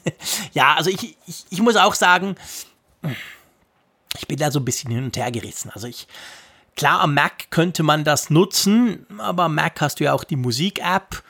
Jetzt wäre es natürlich eine Möglichkeit auf Windows, wenn du zum Beispiel Apple Music hast, du bist aber auf Arbeit oder auch sonst mit Windows unterwegs. Da hast du ja tatsächlich noch iTunes. Da gibt es ja die Musik-App gar nicht. Also diese Trennung von iTunes, die letztes Jahr ja mit macOS Mojave passiert ist, für uns Mac-Leute, die hat ja bei Windows nie stattgefunden. Da hast du ja noch ein klassisches iTunes, dick und fett und buggy as hell. Ähm, da wäre das zum Beispiel eine Variante, oder? Also ich ganz persönlich, wenn ich jetzt mit Windows unterwegs wäre, was ich ja zum Glück nicht bin, dann würde ich wahrscheinlich auf Arbeit würde ich so Musik hören und nicht über diese 300 Jahre alte gigantische iTunes-App, oder? Ja, ich glaube generell, wenn du irgendwie einen Computer nutzt, auf dem du nicht fest zu Hause bist. Zum Beispiel, genau. Also wo du dich dann nicht anmelden möchtest mit deinen Login-Daten und dann bleibst du möglicherweise eingeloggt und der nächste freut sich über kostenloses ja. Apple Music und, und verändert dann vor allem deine, deine Hörgewohnheiten und dann wunderst du dich, was du plötzlich für Vorschläge bekommst. Dann, dann ist es wahrscheinlich ganz nützlich, aber ja. ich gebe dir recht, diese diese Web-Versionen, so nützlich sie einem erscheinen auf dem ersten Hinsehen, äh, beim ersten Hinsehen, aber es sind schon eher so spezielle Use Cases, die du dann hast. Mhm. Ne? Es geht mir manchmal mhm. so mit, mit iCloud im Web geht mir das ja auch so. Finde ich ungemein praktisch, hat mir schon dutzende Male geholfen, wenn ich zum Beispiel auf der Arbeit auf meine Fotomediathek schnell zugreifen wollte. Mhm. Aber ähm, ja, ist dann schon speziell. Ne? Also ja. den Use Case hat halt nicht jeder, das ist mir dann auch bewusst. Ja, ja, genau. Wie ist es eigentlich? Du willst mich jetzt auslachen, aber ich bin wirklich schon lange bei Apple Music. Spotify hat das auch, oder? Das, du kannst du auch im Web nutzen, wenn du jetzt nicht die Spotify-App runterladen willst, oder? Oh, da erwischt du mich, da erwischt du mich auf dem falschen Fuße, weil ich tatsächlich das auch nie, nie gebraucht habe. Ich gucke gerade, es gibt wohl irgendwie einen Webplayer. Ja. Open.spotify.com. Ja, ja, genau. Ich bin ja gerade ah, okay. drin. Genau, der sieht genauso wie aus wie die App. Also im Grunde genommen analog zu dem, was wir hier bei Apple Music ja. sehen. Auch so okay. sehr, sehr ähnlich, nur schwarz halt und nicht weiß. Ja, typisch, genau. Also das ist halt einfach, ich meine, man merkt ja manchmal, darum bin ich drauf gekommen, ich müsste es eigentlich wissen, manchmal sieht man ja in den sozialen Medien Links auf irgendwelche Musiktitel. Die sind natürlich allermeistens sind das Spotify-Links. Ja. Und ich habe da auch schon drauf geklickt. Und weil ich eben Spotify nirgends installiert habe, geht dann einfach der Browser auf und ich konnte es trotzdem anhören. Also von dem her gesehen, eben, das ist natürlich schon auch noch ein wichtiger Punkt, gerade wenn es darum geht, irgendwelche Musik zu teilen oder so und halt jemandem anderen irgendwas zeigen. Aber sonst bin ich ganz bei dir. Ich bin eher der App-Typ. Sowohl auf dem Mac, natürlich sowieso auf dem Smartphone sowieso. Ähm, ich installiere mir dann lieber eine App, als ich, dass ich das Ganze im Browser mache. Ja, ich meine, das ist natürlich dann auch die völlige Abkopplung von deinem Device. Die, mhm. das, das, das Musikstreaming ist ja schon eine deutliche Veränderung gewesen im Gebrauch von Musik für viele Menschen. Ja. Früher hatte man halt äh, Tonträger, dann hatte man die Tonträger weggeworfen, hat das eben dann auf Datenspeicher gemacht, die waren aber auch lokal und dann plötzlich war die Musik nur noch in der Cloud und im Grunde genommen hast du eben nur noch dein, dein Login als das, was auf deinem Gerät daneben verbleibt. Genau. Und jetzt ähm, koppelst du auch noch das von deinem lokalen Gerät ganz ab, weil du am Ende ja über ein Webinterface gehst, du hast nicht mal mehr eine stationäre App. Das, das mhm. ist natürlich dann auch noch mal so ein, so ein bisschen weiter gedacht. Das, ja, ja, ja, genau. Definitiv. Passt gar nicht so schlecht zum nächsten Thema wo es auch um die Cloud geht und auch darum geht, dass man mehr Geräte unabhängig gewisse Dinge tun kann, konkret gamen. Es geht nämlich darum, dass Microsoft kurz vor dem Start eines für sie super wichtigen ähm, Spielservice startet.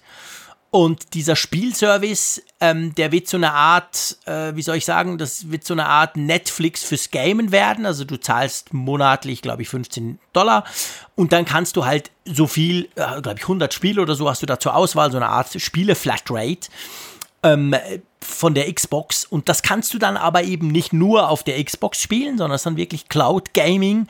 Du kannst das auf dem Smartphone, auf einem PC, auf einem Rechner spielen. Aber du wirst es nicht auf dem iPhone spielen können. Der Dienst kommt nicht aufs iPhone, gell? So ist es.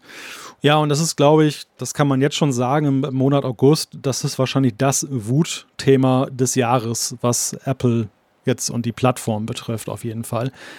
Wir dachten ja alle so, die, die App Store-Problematik, äh, in Anführungszeichen, mit dem App-Review und dass das, das, was wir zur WWDC besprochen haben, das wäre schon das Thema gewesen. Aber ich habe selten so viele äh, ja, angesäuerte Reaktionen gesehen wie in den letzten Tagen, jetzt dann eben mit Blick auf mhm. das Thema.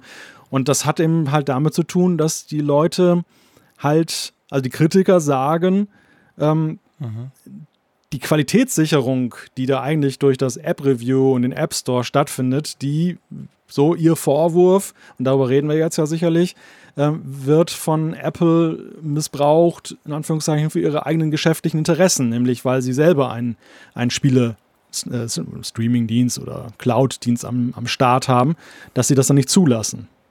Mhm. Apple Arcade sprichst du an, gell? Genau. Genau, und, und vor allem das Problem, ich glaube, wir, wir können es, wir müssen es ein bisschen von allen Seiten beleuchten. Also dieses Projekt xCloud, wie, wie Microsoft das nennt, die Erweiterung zum Xbox Game Pass. Ähm, es ist ja nicht nur Microsoft betroffen. Spannend ist aber, dass im Moment vor allem über Microsoft gesprochen wird. Es ist auch Google betroffen, die schon länger. Die haben nämlich ja vor, hm, was war das, ein knappes Jahr? Ich will mich auch nicht so weit, ich bin nicht der große Gamer, haben die ja sowas ganz ähnliches, das nennt sich Google Stadia lanciert. Auch quasi Gamen aus der Cloud. Du spielst das auf dem Smartphone, auf dem Tablet oder auf dem Rechner, direkt via Cloud. Und dieser Dienst kam auch nie aufs iPhone, aus genau den gleichen Gründen, wie Apple das jetzt auch bei der Project X Cloud von Microsoft sagt. Bei, bei Stadia hat sich fast niemand drüber aufgeregt weil Google halt einfach kein Name ist, wenn es um Gaming geht. Das sieht bei Microsoft natürlich komplett anders aus. Xbox ist neben der PlayStation das Gaming. Ding, das du halt haben musst, quasi. Ähm, ja, es gibt auch noch Nintendo, aber ich sag mal, wenn du richtig ballern willst, brauchst du entweder eine Xbox oder eine Playstation. Und drum ist das jetzt natürlich diese große Empörung da. Und seien wir ehrlich, das ist ja für Microsoft ein Problem.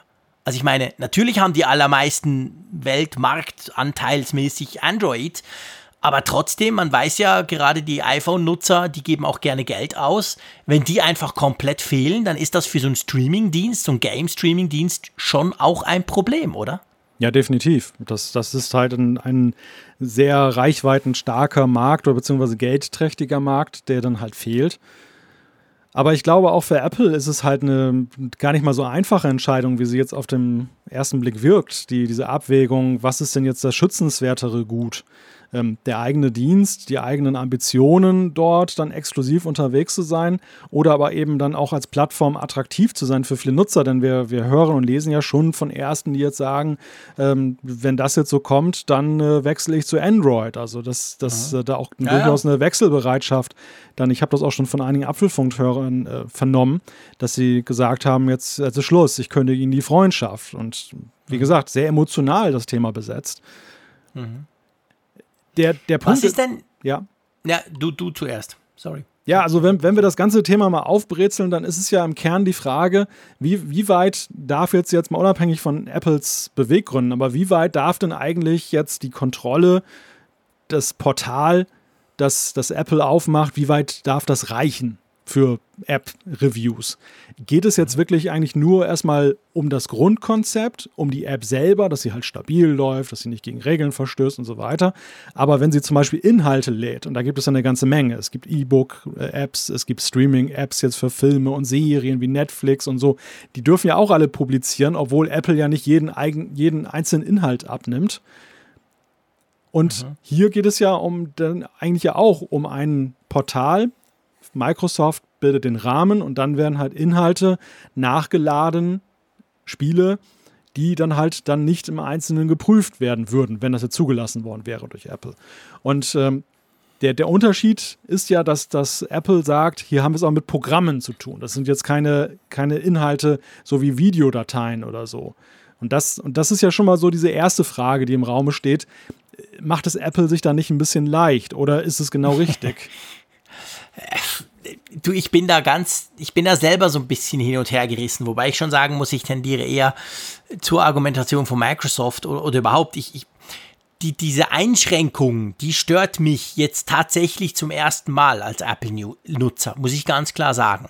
Also, dass ich nicht den ganzen Mist kriege, den es im Google Play Store gibt, dass es nicht irgendwelche Fake-App gibt und so weiter, das finde ich fair enough, ist okay. Dass ich beim, in meiner Kindle-App nichts kaufen kann, weil Amazon nicht die 30% an Apple abdrücken will. Okay, dann mache ich halt den Browser auf, kaufe das Buch dort. Kann ich auch damit leben. Aber diese Einschränkung, dass ich quasi einen Dienst komplett nicht nutzen kann, einfach weil Apple sagt, nö, geht nicht. Das muss ich dir wirklich sagen, jetzt in Bezug auf den App Store ist das erste Mal für mich, obwohl ich wirklich kein Gamer bin, ich würde das wahrscheinlich nicht wirklich ausprobieren wollen, aber das sehe ich schon noch als Nachteil. Also blöd gesagt, wenn dieser dieses Project X Cloud vom Xbox, von Microsoft, wenn das so richtig durchstartet, wenn das so richtig geil wird, du kannst die geilsten Games auf dem Smartphone spielen, die du normalerweise nur auf einer super teuren Megakonsole am Fernsehen gamen kannst, dann kann ich das nicht, weil Apple das nicht will. Ich meine, ich habe persönlich kein Problem, ich habe genug Android-Smartphones, aber dann nervt mich das schon. Hm. Und ich finde schon Apple diese Argumentation, ja, sie können dann die Spiele nicht testen, natürlich Streaming, logisch. Das sind ja auch keine klassischen Smartphone-Apps. Das sind Apps, die in der Cloud ausgeführt werden. Du kriegst salopp gesagt ja nur das Bild. Es ist ja nicht so, dass die App lokal bei dir auf deinem iPhone läuft. Das sind keine iPhone-Apps. Also eine andere Art Gaming natürlich. Also, weißt du, technisch könnte man argumentieren, das ist nicht viel anders als bei Netflix, wo der, wo der Film quasi gestreamt wird.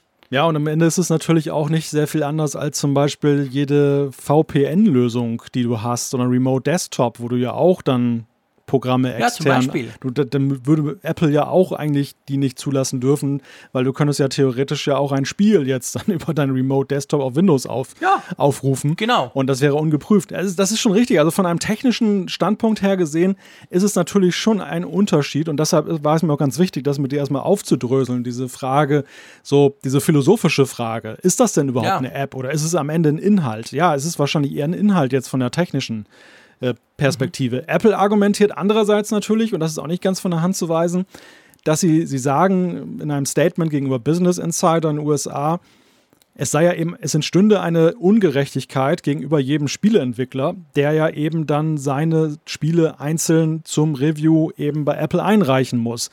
Und es wäre natürlich so eine Art Workaround, dass die künftig sagen könnten, ja, gehe ich halt dann über so eine, so eine Streaming-Plattform, dann umgehe ich dann halt das App-Review.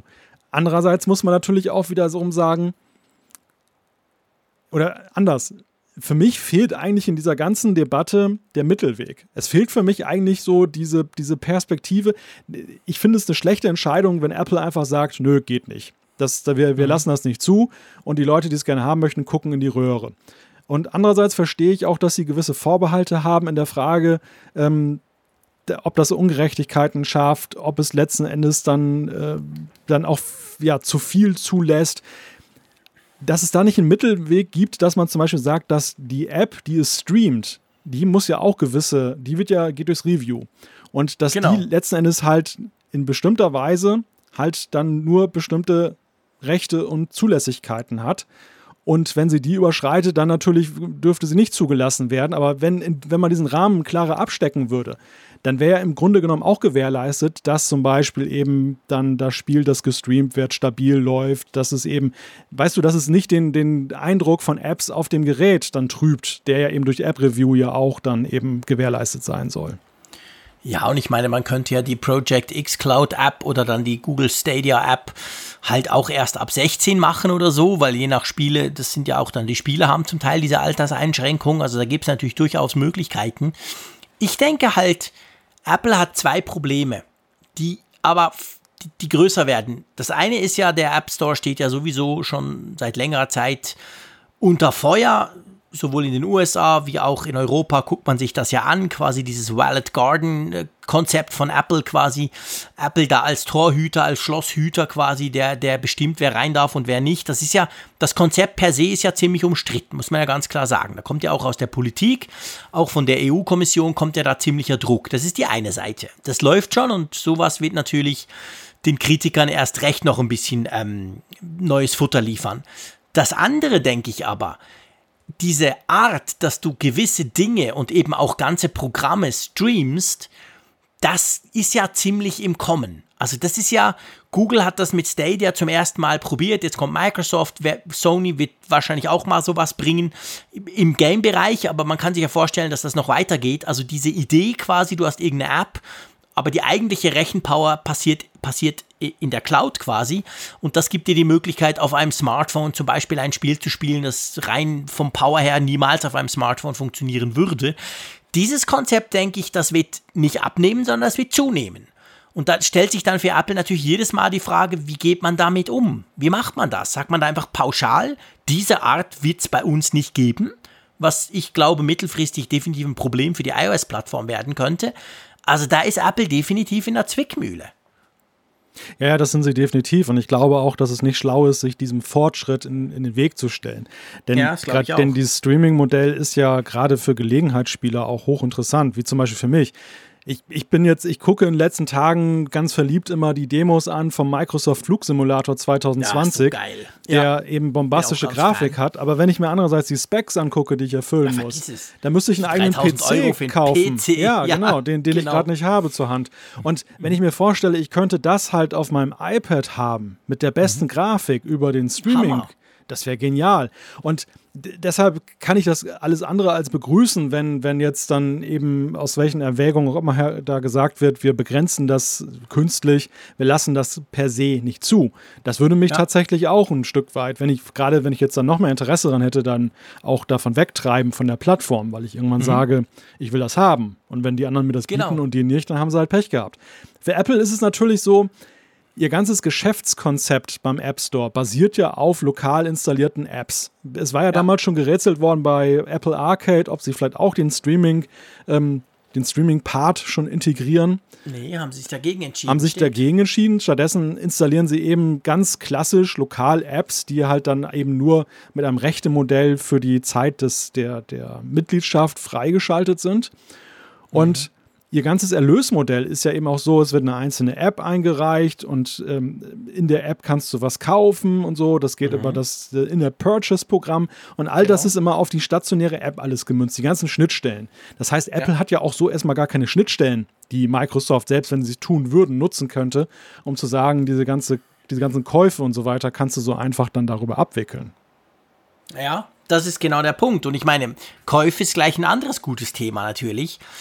Wir wissen, dass Apple extrem genau drauf guckt, dass sie ihre 30% kriegen. Wir wissen auch, dass große Player da ein bisschen andere Deals machen können, aber nichtsdestotrotz, Apple will immer mitverdienen im App Store.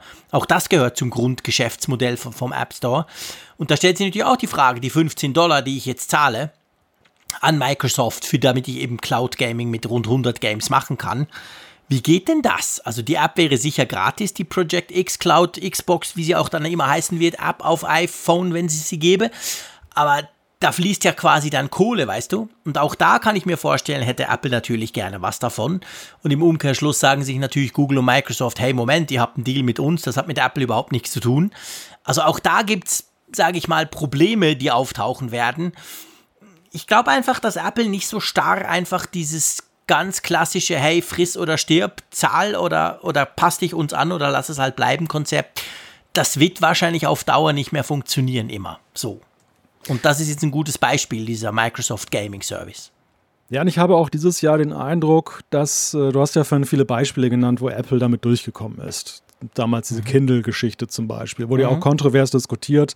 Am Ende hat sich nichts geändert, jetzt eben zugunsten von Amazon, sondern eben Apple hat sich ja mit seiner Position durchgesetzt. Irgendwann hat, glaube ich, Amazon mal einen besseren Prozentsatz gekriegt, dann, ja. dass sie dann gesagt haben, das haben sie ja mittlerweile auch anderen angeboten, dass wenn du eben ein gewisses Umsatzvolumen hast, dass dann dein Prozentsatz dann freundlicherweise reduziert wird. Aber ansonsten, gerade dieses Jahr sehen wir bei Apple ja schon eine ziemliche Betonkopf- ähm, Haltung, was, ja. was den App Store angeht. Und das ja trotz der ja auch schon erwähnten ähm, Untersuchungen in puncto Monopol und, und ähm, dass, dass Apple dann den, den Markt da ja, negativ beeinflusst. Und das finde ich sehr interessant, dass sie diese Policy so fahren. Das ist, ich glaube, es ist ein ziemliches Alles- oder Nichts-Spiel, was sie zunehmend treiben, weil die Schauplätze, ja. die sammeln sich ja im Moment. Es werden ja immer mehr Punkte. Es gab den Streit mit den Entwicklern, jetzt haben wir das, wir haben diese Antitrust-Geschichte. Und ich frage mich, was wird am Ende stehen? Wird Apple wieder am Ende lachend davonziehen und sagen, ja, wir haben, haben das durchgezogen und jetzt sind wir wieder da, wo wir, wo wir hin wollten? Oder wird es ganz anders diesmal ausgehen? Ja, ja. Ich glaube einfach, dass diesmal im Unterschied zu, zu den letzten Jahren ist der Druck aus der Politik von verschiedensten Seiten viel größer auf Apple.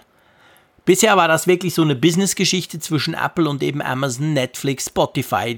Die Liste ist ja beinahe endlos, wo dann äh, oftmals die anderen gesagt haben, okay, dann kann man halt Abos nicht mehr im App Store abschließen, sondern nur noch außenrum und so. Ähm, ich glaube, dieses Mal ist schon die USA da gibt es auch Bestrebungen im Kongress, dass man dem eben mal auf den Grund gehen soll. Klar, jetzt sind Wahlen, jetzt passiert dieses Jahr passiert zuerst mal nichts, aber je nachdem, wie die ausgehen, dann schon. Und die EU-Kommission vor allem, die ganz klar eine Untersuchung führt. Äh, gera gerade dorthin, also ich glaube schon, dass der Druck auf Apple dieses Jahr größer ist. Umso erstaunlicher, dass es dieses Jahr, wie du es vorhin schön erklärt hast, dass sie dieses Jahr noch kompromissloser in dem Bereich sind. Ich glaube, sie werden das nicht aufrechterhalten können in nächster Zeit. Also vielleicht dieses Jahr schon noch, solche Entwicklungen dauern ja auch, solche Untersuchungen dauern ja auch immer ewig, aber mittelfristig denke ich, wird Apple da irgendwas machen müssen. Weil sie sonst irgendwann auch technologisch quasi bei so vielen, ich sag mal, Themen, die einfach wichtig werden oder gehypt werden oder die wirklich die Kunden auch wollen, wie eben mhm. dieses Streaming, dann sind sie irgendwann einfach abgehängt. Und das macht natürlich das Ökosystem per se dann unattraktiver. Und das will ja Apple auch nicht. Also von dem her gesehen, wahrscheinlich werden sie allein durch die Entwicklung, die im Moment halt mehr in Richtung, noch mehr in Richtung Cloud geht, werden sie gezwungen sein, diese Richtlinien irgendeiner Form anzupassen.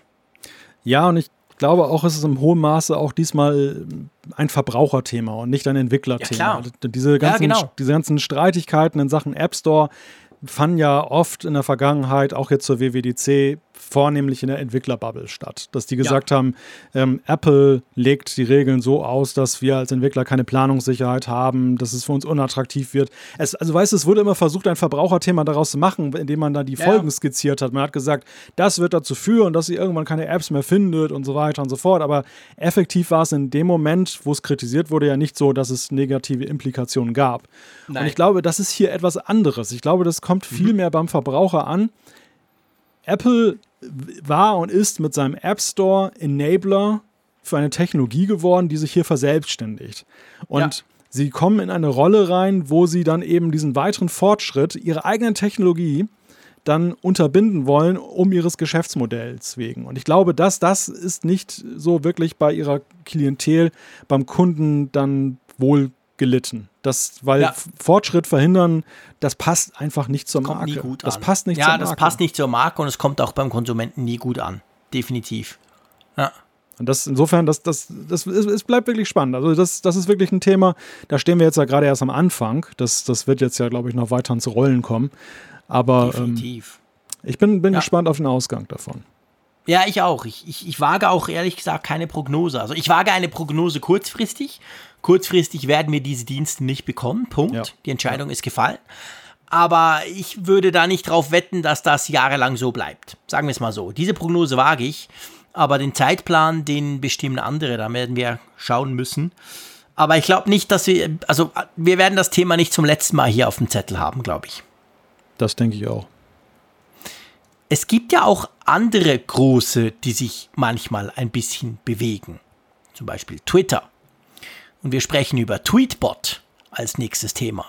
Tweetbot, mein jahrelang heißest geliebter Twitter-Client, die App, die ich, wenn ich jetzt über die ganze Nutzungszeit meines iPhones seit 2000, was war es denn, 8, wo ich mein iPhone hatte, mein erstes, wenn ich diese Nutzungszeit angucke, dann war wahrscheinlich Tweetbot die App, die am meisten Stunden verbraucht hat, würde ich mal sagen. Ich spreche von wahr, weil inzwischen bin ich auch schon länger auf dem klassischen Twitter-Client, schweren Herzens, muss Werbung gucken, kann gewisse Dinge nicht tun, es ist eigentlich einfach scheiße.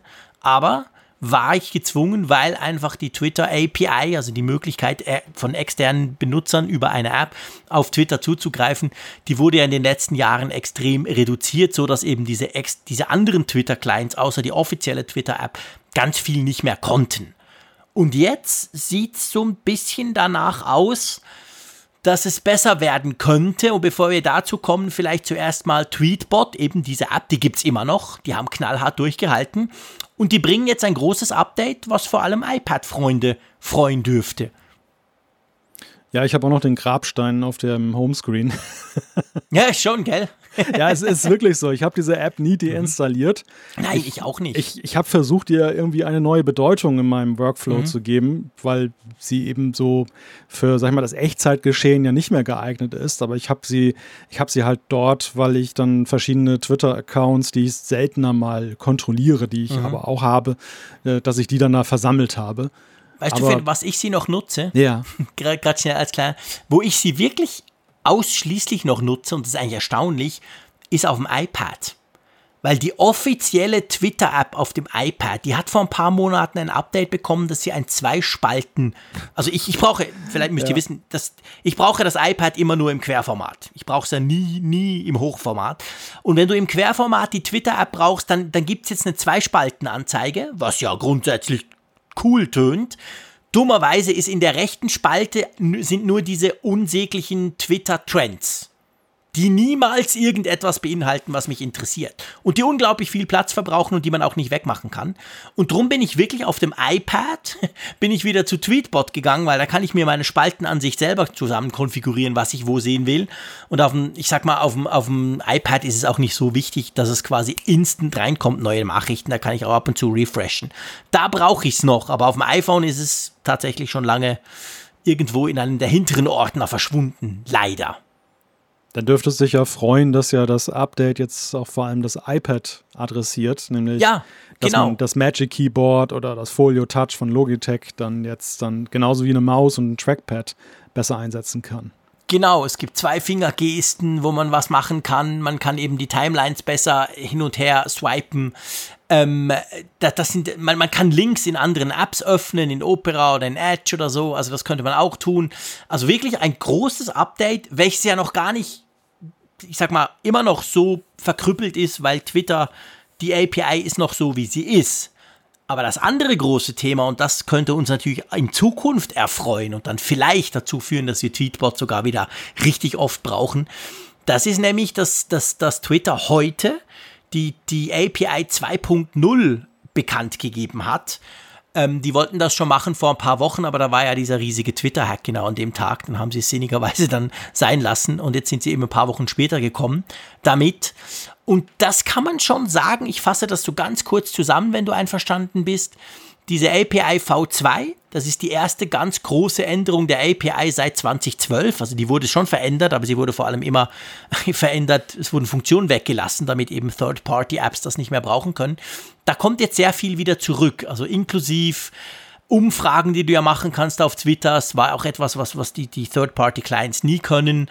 Ähm, es, es gibt verschiedene Möglichkeiten, eben wenn du willst, auch wieder Realtime-Sachen, Daten zu beziehen und so.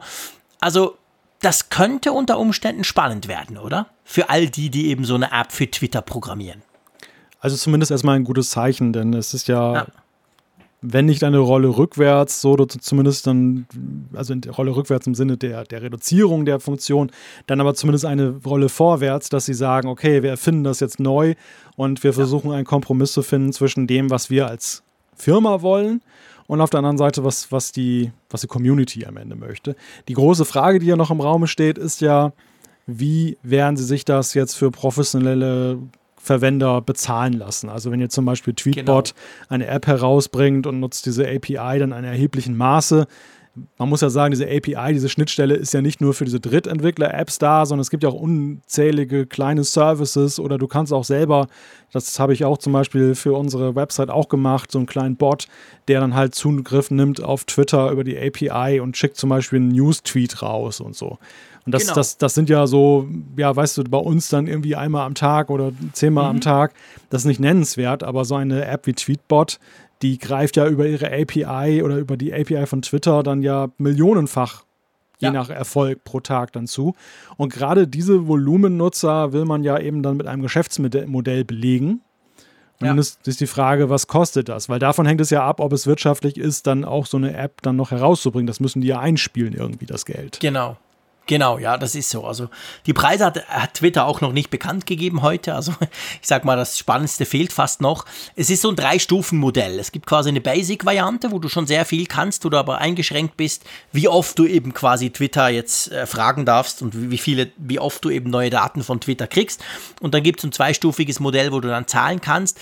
Twitter sagt, für 80 Prozent der Entwickler würde das Gratis-Modell reichen aber eben, wie gesagt, also als Entwickler gilt auch du mit deiner Website oder ich zum Beispiel habe so mein privates Twitter-Archiv, habe auch so ein, so, ein, so ein Bot laufen mit einer kleinen Datenbank im Web, der saugt alle meine Tweets runter, schön, stellt die quasi schön grafisch dar, eine riesige Datenbank, alle meine 50.000 Tweets seit irgendwie zwölf Jahren, weil ich das noch bei mir haben will.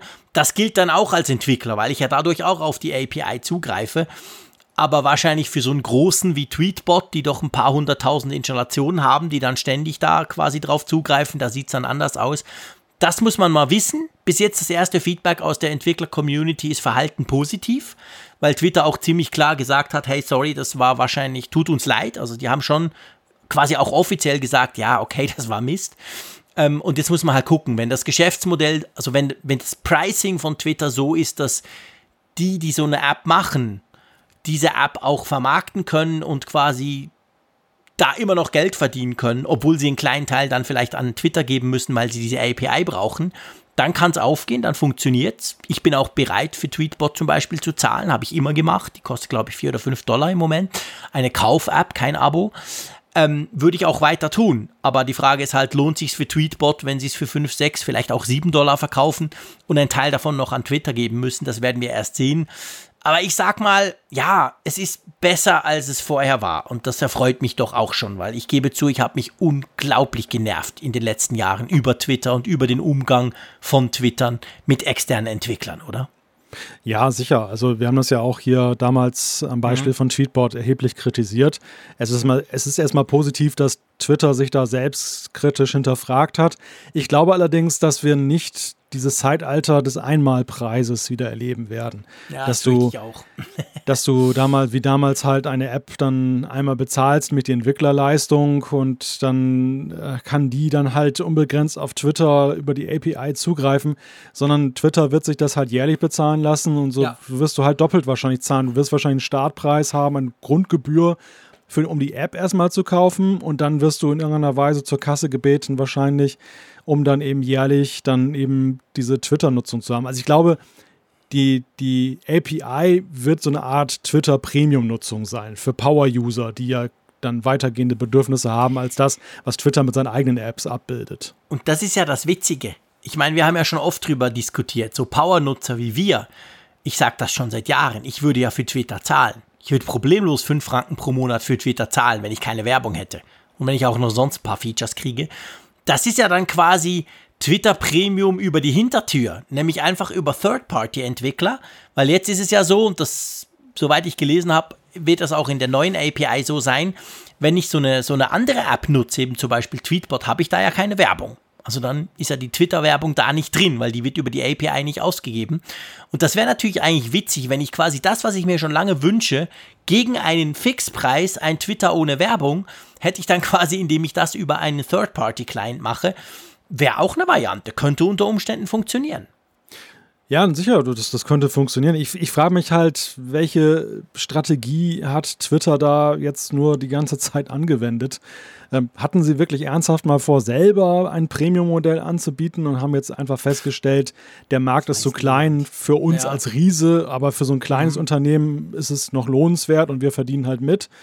Oder war das irgendwie planlos, was sie da getan haben, dass das so impulsiv war, nach dem Motto, jetzt machen Weil, wir gell, überleg dir mal, wenn Kanal jetzt Twitter dicht. sowas macht, wenn jetzt Twitter kommt und sagt, hey, wir machen ein Twitter Premium, dann ist ja der unbedarfte Nutzer denkt plötzlich, hey, Twitter kostet was in Zukunft. Wow. Ja. Nee, du Twitter, ich kenn's zwar nicht, ich wollte es auch schon mal ausprobieren, aber ich glaube, das kostet. Nee, mache ich lieber nicht. Weißt du? Und wenn sie es aber so machen, also quasi über ja die, die, die draus kommen, die, die Twitter extrem viel nutzen, die, die für Twitter bezahlen würden, die sollen doch eine Third-Party-App nehmen. Da haben sie keine Werbung, da haben sie eigentlich das, was sie brauchen und ein Teil de, de, de, des Erlöses geht ja dann auch zurück quasi an Twitter. Das wäre wahrscheinlich schon, schon nur von, von der Außenwirkung her der cleverere Weg, als wenn Twitter selber kommt und sagt, wir machen da so ein Premium-Modell.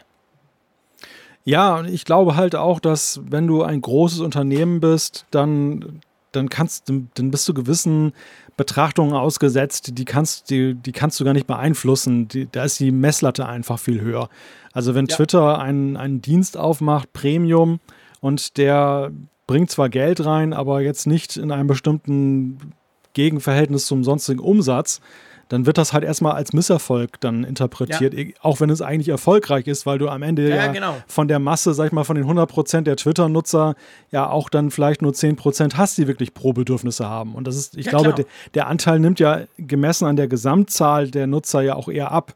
Denn äh, immer mehr Menschen versammeln sich dort, die eben auch einfach mal da reingucken. Die, die Ja, genau. irgendwie vielleicht auch nur einmal, vielleicht ein paar Mal, vielleicht regelmäßig, aber auf jeden Fall ohne jemals Ambitionen zu entwickeln, so einen, einen Pro-Dienst zu nutzen.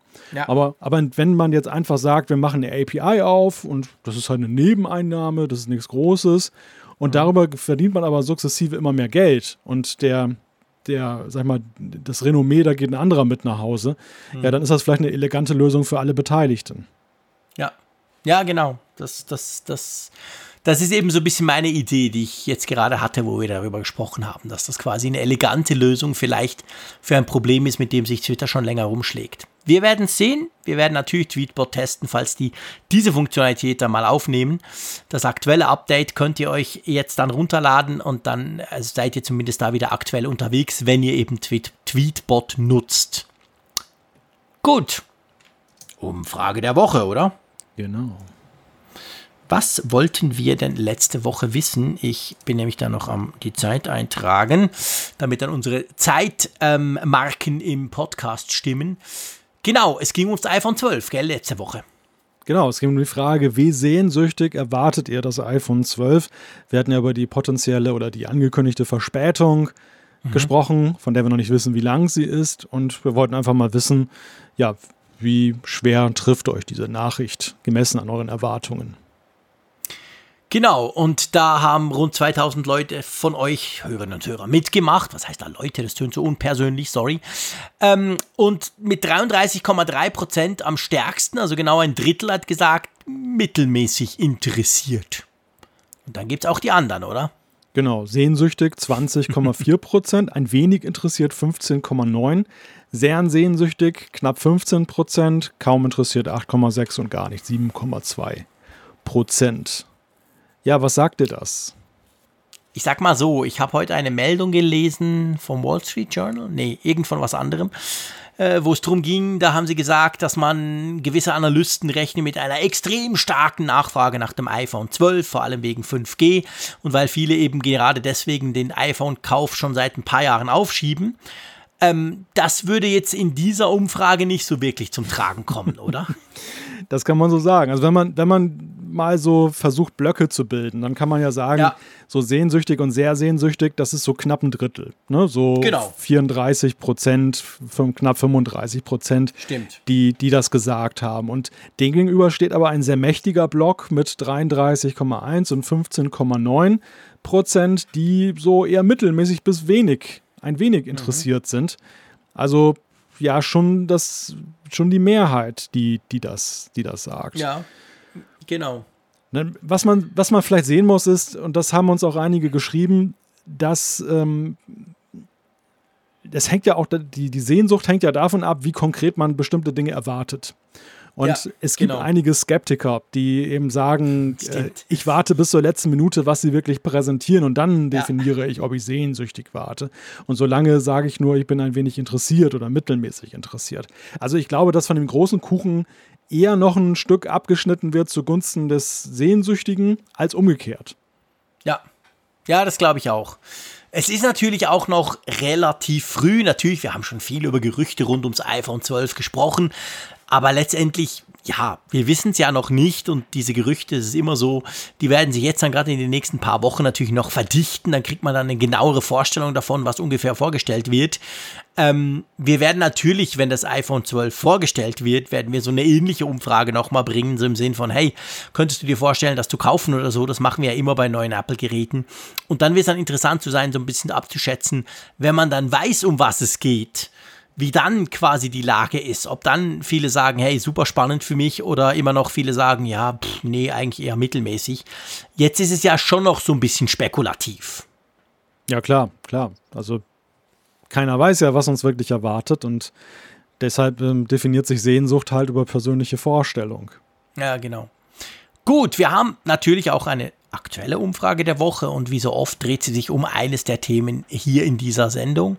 Drum wollen wir diese Woche von euch wissen, wie benotest du Apples App Store Politik, welche Apps zugelassen werden und welche eben nicht? Genau, wir haben den Fokus ein bisschen weiter aufgemacht und jetzt nicht auf den einen Fall jetzt reduziert. Ja. Und äh, da könnt ihr in Schulnoten abstimmen diesmal. Also eins sehr gut, zwei gut, drei befriedigend, vier ausreichend, fünf mangelhaft oder sechs ungenügend. Vielleicht habt ihr auch keine Meinung dazu, dann habt ihr natürlich auch eine entsprechende Option. Und das mit den Schulnoten vergesst ihr gleich wieder, weil in der Schweiz wäre es ja genau umgekehrt, da wäre die 6 das Beste. Also einfach, es Oh. geht von sehr gut bis ungenügend. Das, das, äh, mein Lieber, ich stelle immer wieder fest, das ist eine, eine Sendung, in der wir viele Unterschiede zwischen der Schweiz und Deutschland herausgearbeitet haben. Medienbeteiligung. Schulnoten. Das machen wir jede Woche. Ja, aber dieses Mal, du hast recht, dieses Mal ist es krass. Wandern. Wandern, ja genau. Ja, genau, ja, das ist wahr. Nee, das stimmt. Also, aber auf jeden Fall lasst euch nicht verwirren von den Zahlen. Schaut einfach auf den Text, dann kommt das gut. Ähm, dann klappt das auch, egal wo ihr seid. Ich, ich weiß gar nicht, wie es in Österreich ist. Das könnten uns unsere drei österreichischen Hörer jetzt natürlich sagen. Wahrscheinlich wie bei euch. Eins ist sehr gut, oder? Zur Schulnot. Ich, habe ehrlich gesagt keine Du- Ahnung. Ich, ich habe irgendwie so das Gefühl, dass nur die Schweiz das so rummacht. Na, ja, okay, doch, geografisch Doch, ich näher an definitiv. Österreich. Ja, klar, stimmt. Ja, gefühlt nicht, aber das wissen wir ja auch nein, nein, nein, nein, nein. Es soll überhaupt kein Österreich-Bashing wiedergeben hier. Nee, ich weiß es wirklich nicht. Also schreibt uns doch. Ich eben, ich habe so aus dem Bauchsgefühl wahrscheinlich dieses komische 6 ist das Beste und 1 ist total mies, machen wahrscheinlich nur die Schweizer. Aber ich kann auch falsch liegen. Ich lasse mich da gerne von euch korrigieren. Äh, Und damit sind wir eigentlich schon in der Rubrik, für die es auch noch Platz haben sollte. Juhu, Zuschriften der Hörer. Ganz genau. Magst du mal einfach mit einer anfangen? Ja, ich nehme ich noch den passenden Tab im Chrome-Browser suche. Wo ist er denn? So, ich bin bereit. bist, bist, du wieder, bist du wieder ausgezogen aus deinem Büro? Ähm, Weil du, nein. weil du heute Tabs suchst. Das kenne ich ja sonst Ach nur so. von dir, wenn du jetzt zum Ja. Beispiel mit deinem Notebook irgendwo sitzt. Ja, ja, stimmt. Wenn ich, wenn ich schrecklicherweise statt 4 Meter Screen nur noch irgendwie 15 Zentimeter habe. Nee, nee, das nicht. Nee, nee, ich sitze jetzt da schön in meinem Büro, an meinem iMac, an meinem großen 34 Zoll Bildschirm. Aber ich hatte da doch ein paar Tabs offen, habe ich Ah, gemerkt. okay. Und darum war ich jetzt gerade nicht sicher. Ich hatte die Umfrage offen, ich hatte das Apple Feedback System offen und ich hatte die Wettercam offen. Alle vom Apfelfunk von unserer Seite. Und die haben ja die, das, die haben ja alle das gleiche Pfaff-Icon, logischerweise, unser Apfelfunk-Icon im Tab drin. So, ach so. Wenn du Chrome browst, hast du das eben. und dann ähm, wusste ich jetzt gerade nicht, welchen das ich klicken soll. Aber du bist ja eigentlich dran mit der Auswahl. Ja, ja, ich, ich nehme erstmal die, die wichtige Anregung auf und werde das an den Entwickler weitergeben, dass er das Feedback-System ein bisschen besser sichtbar macht in deinen Quatsch! Tabs. Dummes Zeug. Auf gar keinen Fall. Das ist perfekt so. Aber die erste Zuschrift kommt von Dirk. Er hat uns geschrieben zum Thema MX Maus von Logitech, hatten wir kürzlich drüber gesprochen. Und er schreibt dazu, unser Betriebsorthopäde empfiehlt dringend die Nutzung von vertikalen Mäusen. Wer schon mal selber Probleme mit den Sehnen hatte, kann dem zustimmen. Die Umstellung fiel mir sehr leicht. Wenn man wieder zurück auf eine normale Maus geht, fällt einem die verdrehte Haltung auch sofort auf. Finde die MX auch interessant. Aus dem Grund hat sie sich aber bei mir disqualifiziert. Ich muss ja gestehen, lieber Jean-Claude, bis zu dieser Zuschrift wusste ich gar nicht, dass es Vertikalmäuse gibt. Siehst du? Ich muss ja gestehen, lieber Malte, dass ich ja praktisch alles von Logitech habe, was die jemals auf den Markt gebracht haben. Drum habe ich im Moment bei mir hier in der Hand die Logitech MX Vertical. Das ist Aha. genau eben so eine Maus. Ich nehme an, andere machen auch welche, aber die können natürlich nicht so gut sein. Ähm, und ich hatte die, die hat USB-C auch, das hat mich damals begeistert. Die war eine der ersten Mäuse mit USB-C, die ich in der Hand hatte, noch vor der MX Master. Ähm, ich habe es probiert, ich habe sie wieder weggelegt, ich habe gelesen, wie toll das ist für meine Hand, ich habe sie wieder hervorgenommen, ich habe es wieder probiert, ich habe sie wieder weggelegt. Also lange Rede, kurzer Sinn, ich konnte mich nie dran gewöhnen. Also das mag zwar aus, aus ähm, orthopädischen Gründen das Beste der Welt sein, bin ich absolut bei euch, aber erstens bin ich jetzt 47 Jahre alt und arbeite seit hm, 41 Jahren mit Mäusen. Scheiße, ja. So plus, minus vielleicht. Nicht ganz. Aber auf jeden Fall schon unglaublich lang. Und ich hatte noch nie ein Problem mit meinen Sehnen. Also weder Sehnenscheidenentzündung noch das ganze Zeug, was es da gibt. Niemals nix. Und ich kann mich einfach nicht dran gewöhnen. Sorry. Ich kann mich an einen Trackball gewöhnen. Hatte ich auch schon. Gibt auch einen vom, von Logitech, ist nicht gesponsert. Den habe ich auch. Ganz geil. Finde ich super. Da, damit kann ich jederzeit arbeiten. So mit dem Daumen kannst du da rum, rumswipen, dann legst du die Hand quasi drauf. Das finde ich sehr, sehr cool. Aber diese Vertikalmäuse, sorry, Dirk, das geht irgendwie nicht. Also ich Ja. habe es wirklich versucht. Trackball hatte ich auch und zwar zu ganz frühen PC-Zeiten. Das war damals, ich glaube, die Marke hieß Genius. Erinnerst du dich da noch dran irgendwie? Ja, ja. Hatte die so ein. Ja, nee, nee, nee, das ist nicht das, was ich meine. War so das Ich war Einheitsgrau. wirklich immer bei Logitech. War so das Einheit, ja, merke ich schon. Der, der, Ja, nicht zufällig, wenn wir der jetzt Name, der Apfelfunk am Name ist ja Hörer- inflationär hier. Ja, wenn wir jetzt Apfelfunk am Hörer wären, dann wäre das cool, weil ich habe jetzt nämlich hier auch den anderen, keine Ahnung, wie er heißt, den Trackball von Logitech und den, den hatte ich wirklich immer mal wieder gern. Das ist so einer, wo du den Daumen quasi brauchst, um, um das Rad zu drehen. Es gibt ja auch andere, wo du vorne so ein großes Rad hast, wo du quasi mit den Fingern drehst. Ich habe am liebsten die, wo du quasi einfach deine Hand drauflegst, vorne hast du deine Tasten, das Scrollrad, all das Zeug und dann mit dem Daumen scrollst du, bewegst du quasi den Mauszeiger. Das finde ich auch super. Aber ja, diese Vertikalmäuse, ich weiß nicht, ich habe es irgendwie nicht geschafft. Darum finde ich spannend, Dirk, dass du sagst, Ja. bei dir sei die Umstellung Es- ganz einfach gegangen.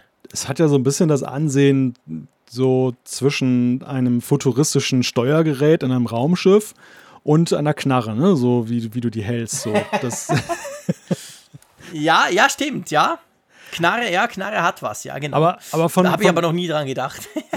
Ja, ich, ich, wie gesagt, für mich war es eine Neuentdeckung. Ich, und Mhm. äh, ich hatte mir das dann halt intensiv angeguckt, nachdem ich diese Zuschrift gesehen habe. Und, und Mhm. äh, ja, war, war dann bass erstaunt, als ich dann mir diese Bilder angesehen habe. Aber ich kann mir das von, vom Ansehen her schon extrem gut vorstellen, dass es die Hand entlastet. Denn in der Tat, also so, so komfortabel jetzt natürlich die, auch die MX-Maus jetzt gegenüber zum Beispiel den Apple-Mäusen ist, die Ja. ähm, da deutlich mehr, glaube ich, auf die auf Arm und Hand gehen. Aber ähm, wenn ich so einen wirklich langen Redaktionstag hatte und habe den ganzen Tag mit der Maus layoutet und gemacht und getan und hin und her geschoben, da merke ich natürlich schon manchmal eine gewisse Belastung. Toi, toi, toi. Ja. Bislang hatte ich keine, keine so ernsthaften Probleme, aber ich kann mir eben sehr gut vorstellen, dass das passiert. Und genauso kann ich mir eben auch dann vorstellen, dass eben so eine vertikale Maus dann da besser ist. Andererseits, ich dachte dann im nächsten Moment sofort an diese gesplitteten Keyboards. Weißt du, was Microsoft auch ja, wo das du so Microsoft-Ding, genau. Und das ist, also ich finde, Grausam. die Idee ist toll, aber ich könnte da niemals mitarbeiten. Ja.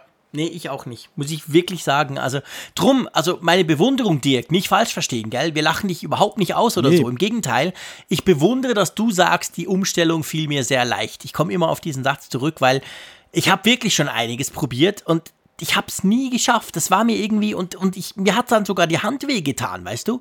Weil diese Haltung halt so ungewohnt ist für mich. Wahrscheinlich müsste man den Punkt wie mal übergehen, also quasi übergehen, weitermachen und dann würde man sich wahrscheinlich irgendwann merken, dass es ja vielleicht doch entspannender ist, aber ja, also ihr könnt das gerne mal ausprobieren, gibt sicher auch noch andere Hersteller, aber ich, ich würde das wirklich empfehlen, mal zu testen, weil mh, eben, ich habe es nicht geschafft. Die Maus liegt noch bei mir rum, aber ich kann sie eigentlich nicht nutzen, weil es irgendwie nicht richtig funktioniert bei mir. Ja, also mir ist auch wichtig, dass nicht der Eindruck entsteht, wir haben uns lustig gemacht, sondern es ist eher Dokumentation individueller Unfähigkeit, sich an ja, solche genau. Konzepte anzupassen genau. und zu gewöhnen. Äh, was ich auch manchmal, genau. was ich auch manchmal bedauerlich finde jetzt, aber ich, ich habe es wirklich bei der Tastatur auch mal probiert und auch bei der Maus. Also ja, mhm. ich kann es mir im Moment schwer vor, vorstellen. Ja. Ja, ist bei mir genau das Gleiche. Gut, dann nehmen wir noch den Mark. Einverstanden? Ja. Und zwar schreibt er uns, ich hätte mal gerne eine Einschätzung bezüglich der Neuanschaffung eines iPad Pros. Das sind Zuschriften, die wir ab und zu kriegen, die uns auch immer erfreuen, die wir versuchen dann auch hier zum Beispiel für alle so ein bisschen zu beantworten. Wir kriegen ja oft Fragen, ich habe das und will vielleicht das, würde sich das überhaupt lohnen, soll ich das jetzt noch oder so? Und da geht es jetzt mal ums iPad Pro. Er sagt, aktuell besitze ich das iPad Pro 10.5 aus dem Jahre 2017. Das erfüllt seine Aufgaben weiterhin tadellos. Aber im täglichen Gebrauch habe ich festgestellt, dass mich das 12.9er iPad Pro im Arbeitsalltag besser unterstützt, nutze vor allem Multitasking und da ist das 10.5er schon recht klein. Des Weiteren ist die neue Tastatur natürlich ein weiterer Pluspunkt für ein Upgrade. Da ich für meine Arbeit auf eine Internetverbindung angewiesen bin, nutze ich immer die Cellular-Variante. Und hier die Frage, was glaubt ihr, wenn die 5G-Variante kommt oder wann die 5G-Variante kommt und wie sie kommt? Eher ein Update, so wie von 3 auf 4? Oder ein verbessertes iPad Pro?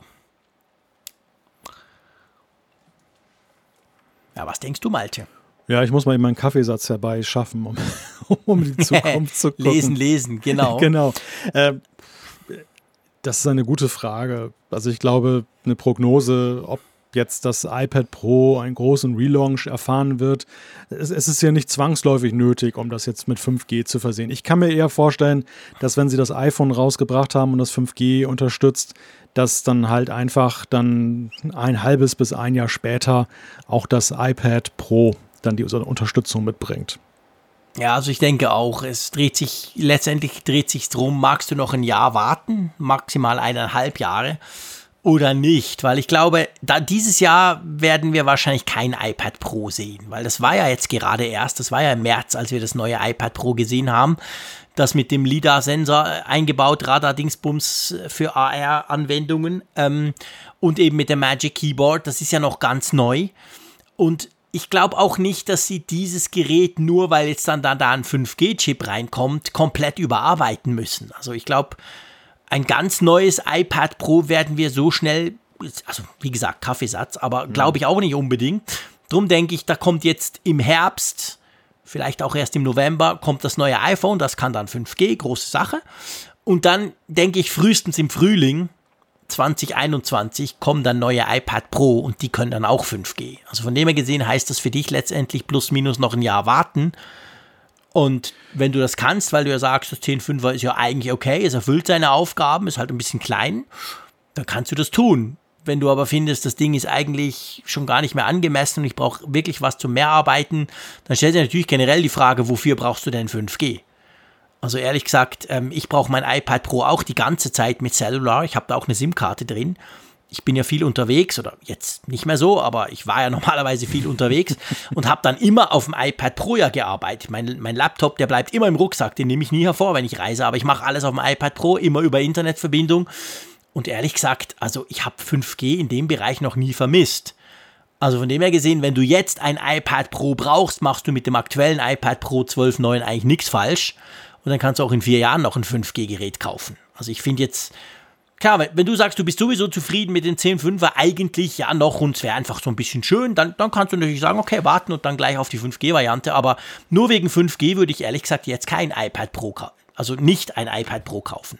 Oder? Ja, ich glaub, glaube, dass das Mark halt schon die Zukunftsfähigkeit halt einfach haben möchte, weil er sagt, ich habe die Zeit darauf zu warten. Und das, ja, das, dann, das, genau, das kann ich nachvollziehen. Also ich, ich, teile deine Meinung, dass 4G, wenn du, wenn, wenn du nicht in Edgeland unterwegs bist, dann schon sehr performant. Dann hast du auch kein 5G, wenn du in Edgeland unterwegs bist. Dann hast du einfach sowieso nichts. Er ist ja der große Hoffnungsträger, weil die die Bundesnetzagentur das ja mit Auflagen belegt hat, die die Netzbetreiber erfüllen müssen. Aber die, das müssen sie übrigens bei LTE mittlerweile auch.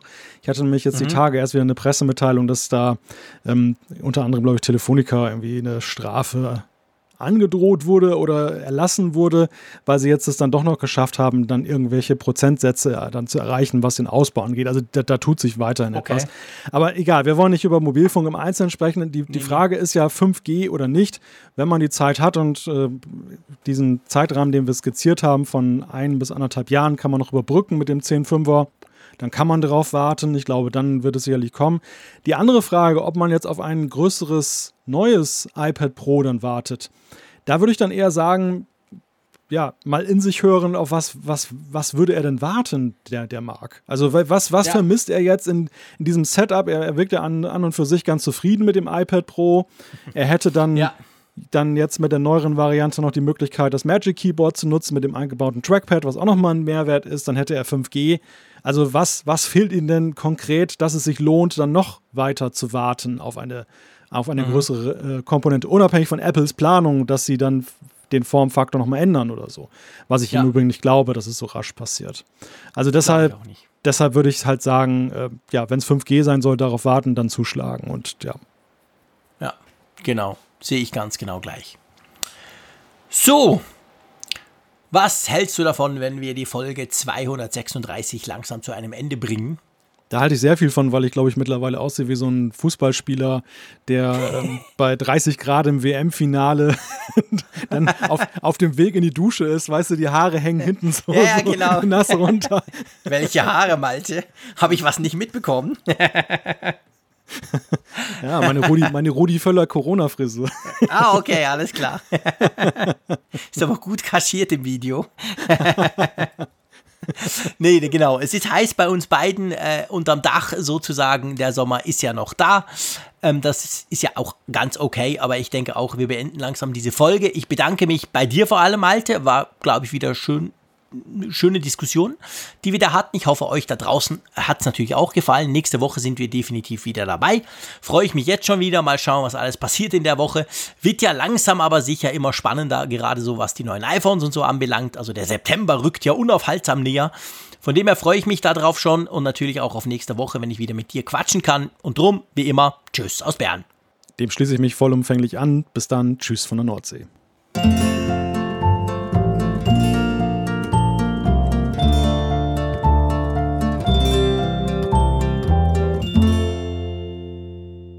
Auf Empfang mit Funkgerät, der App zum Apfelfunk.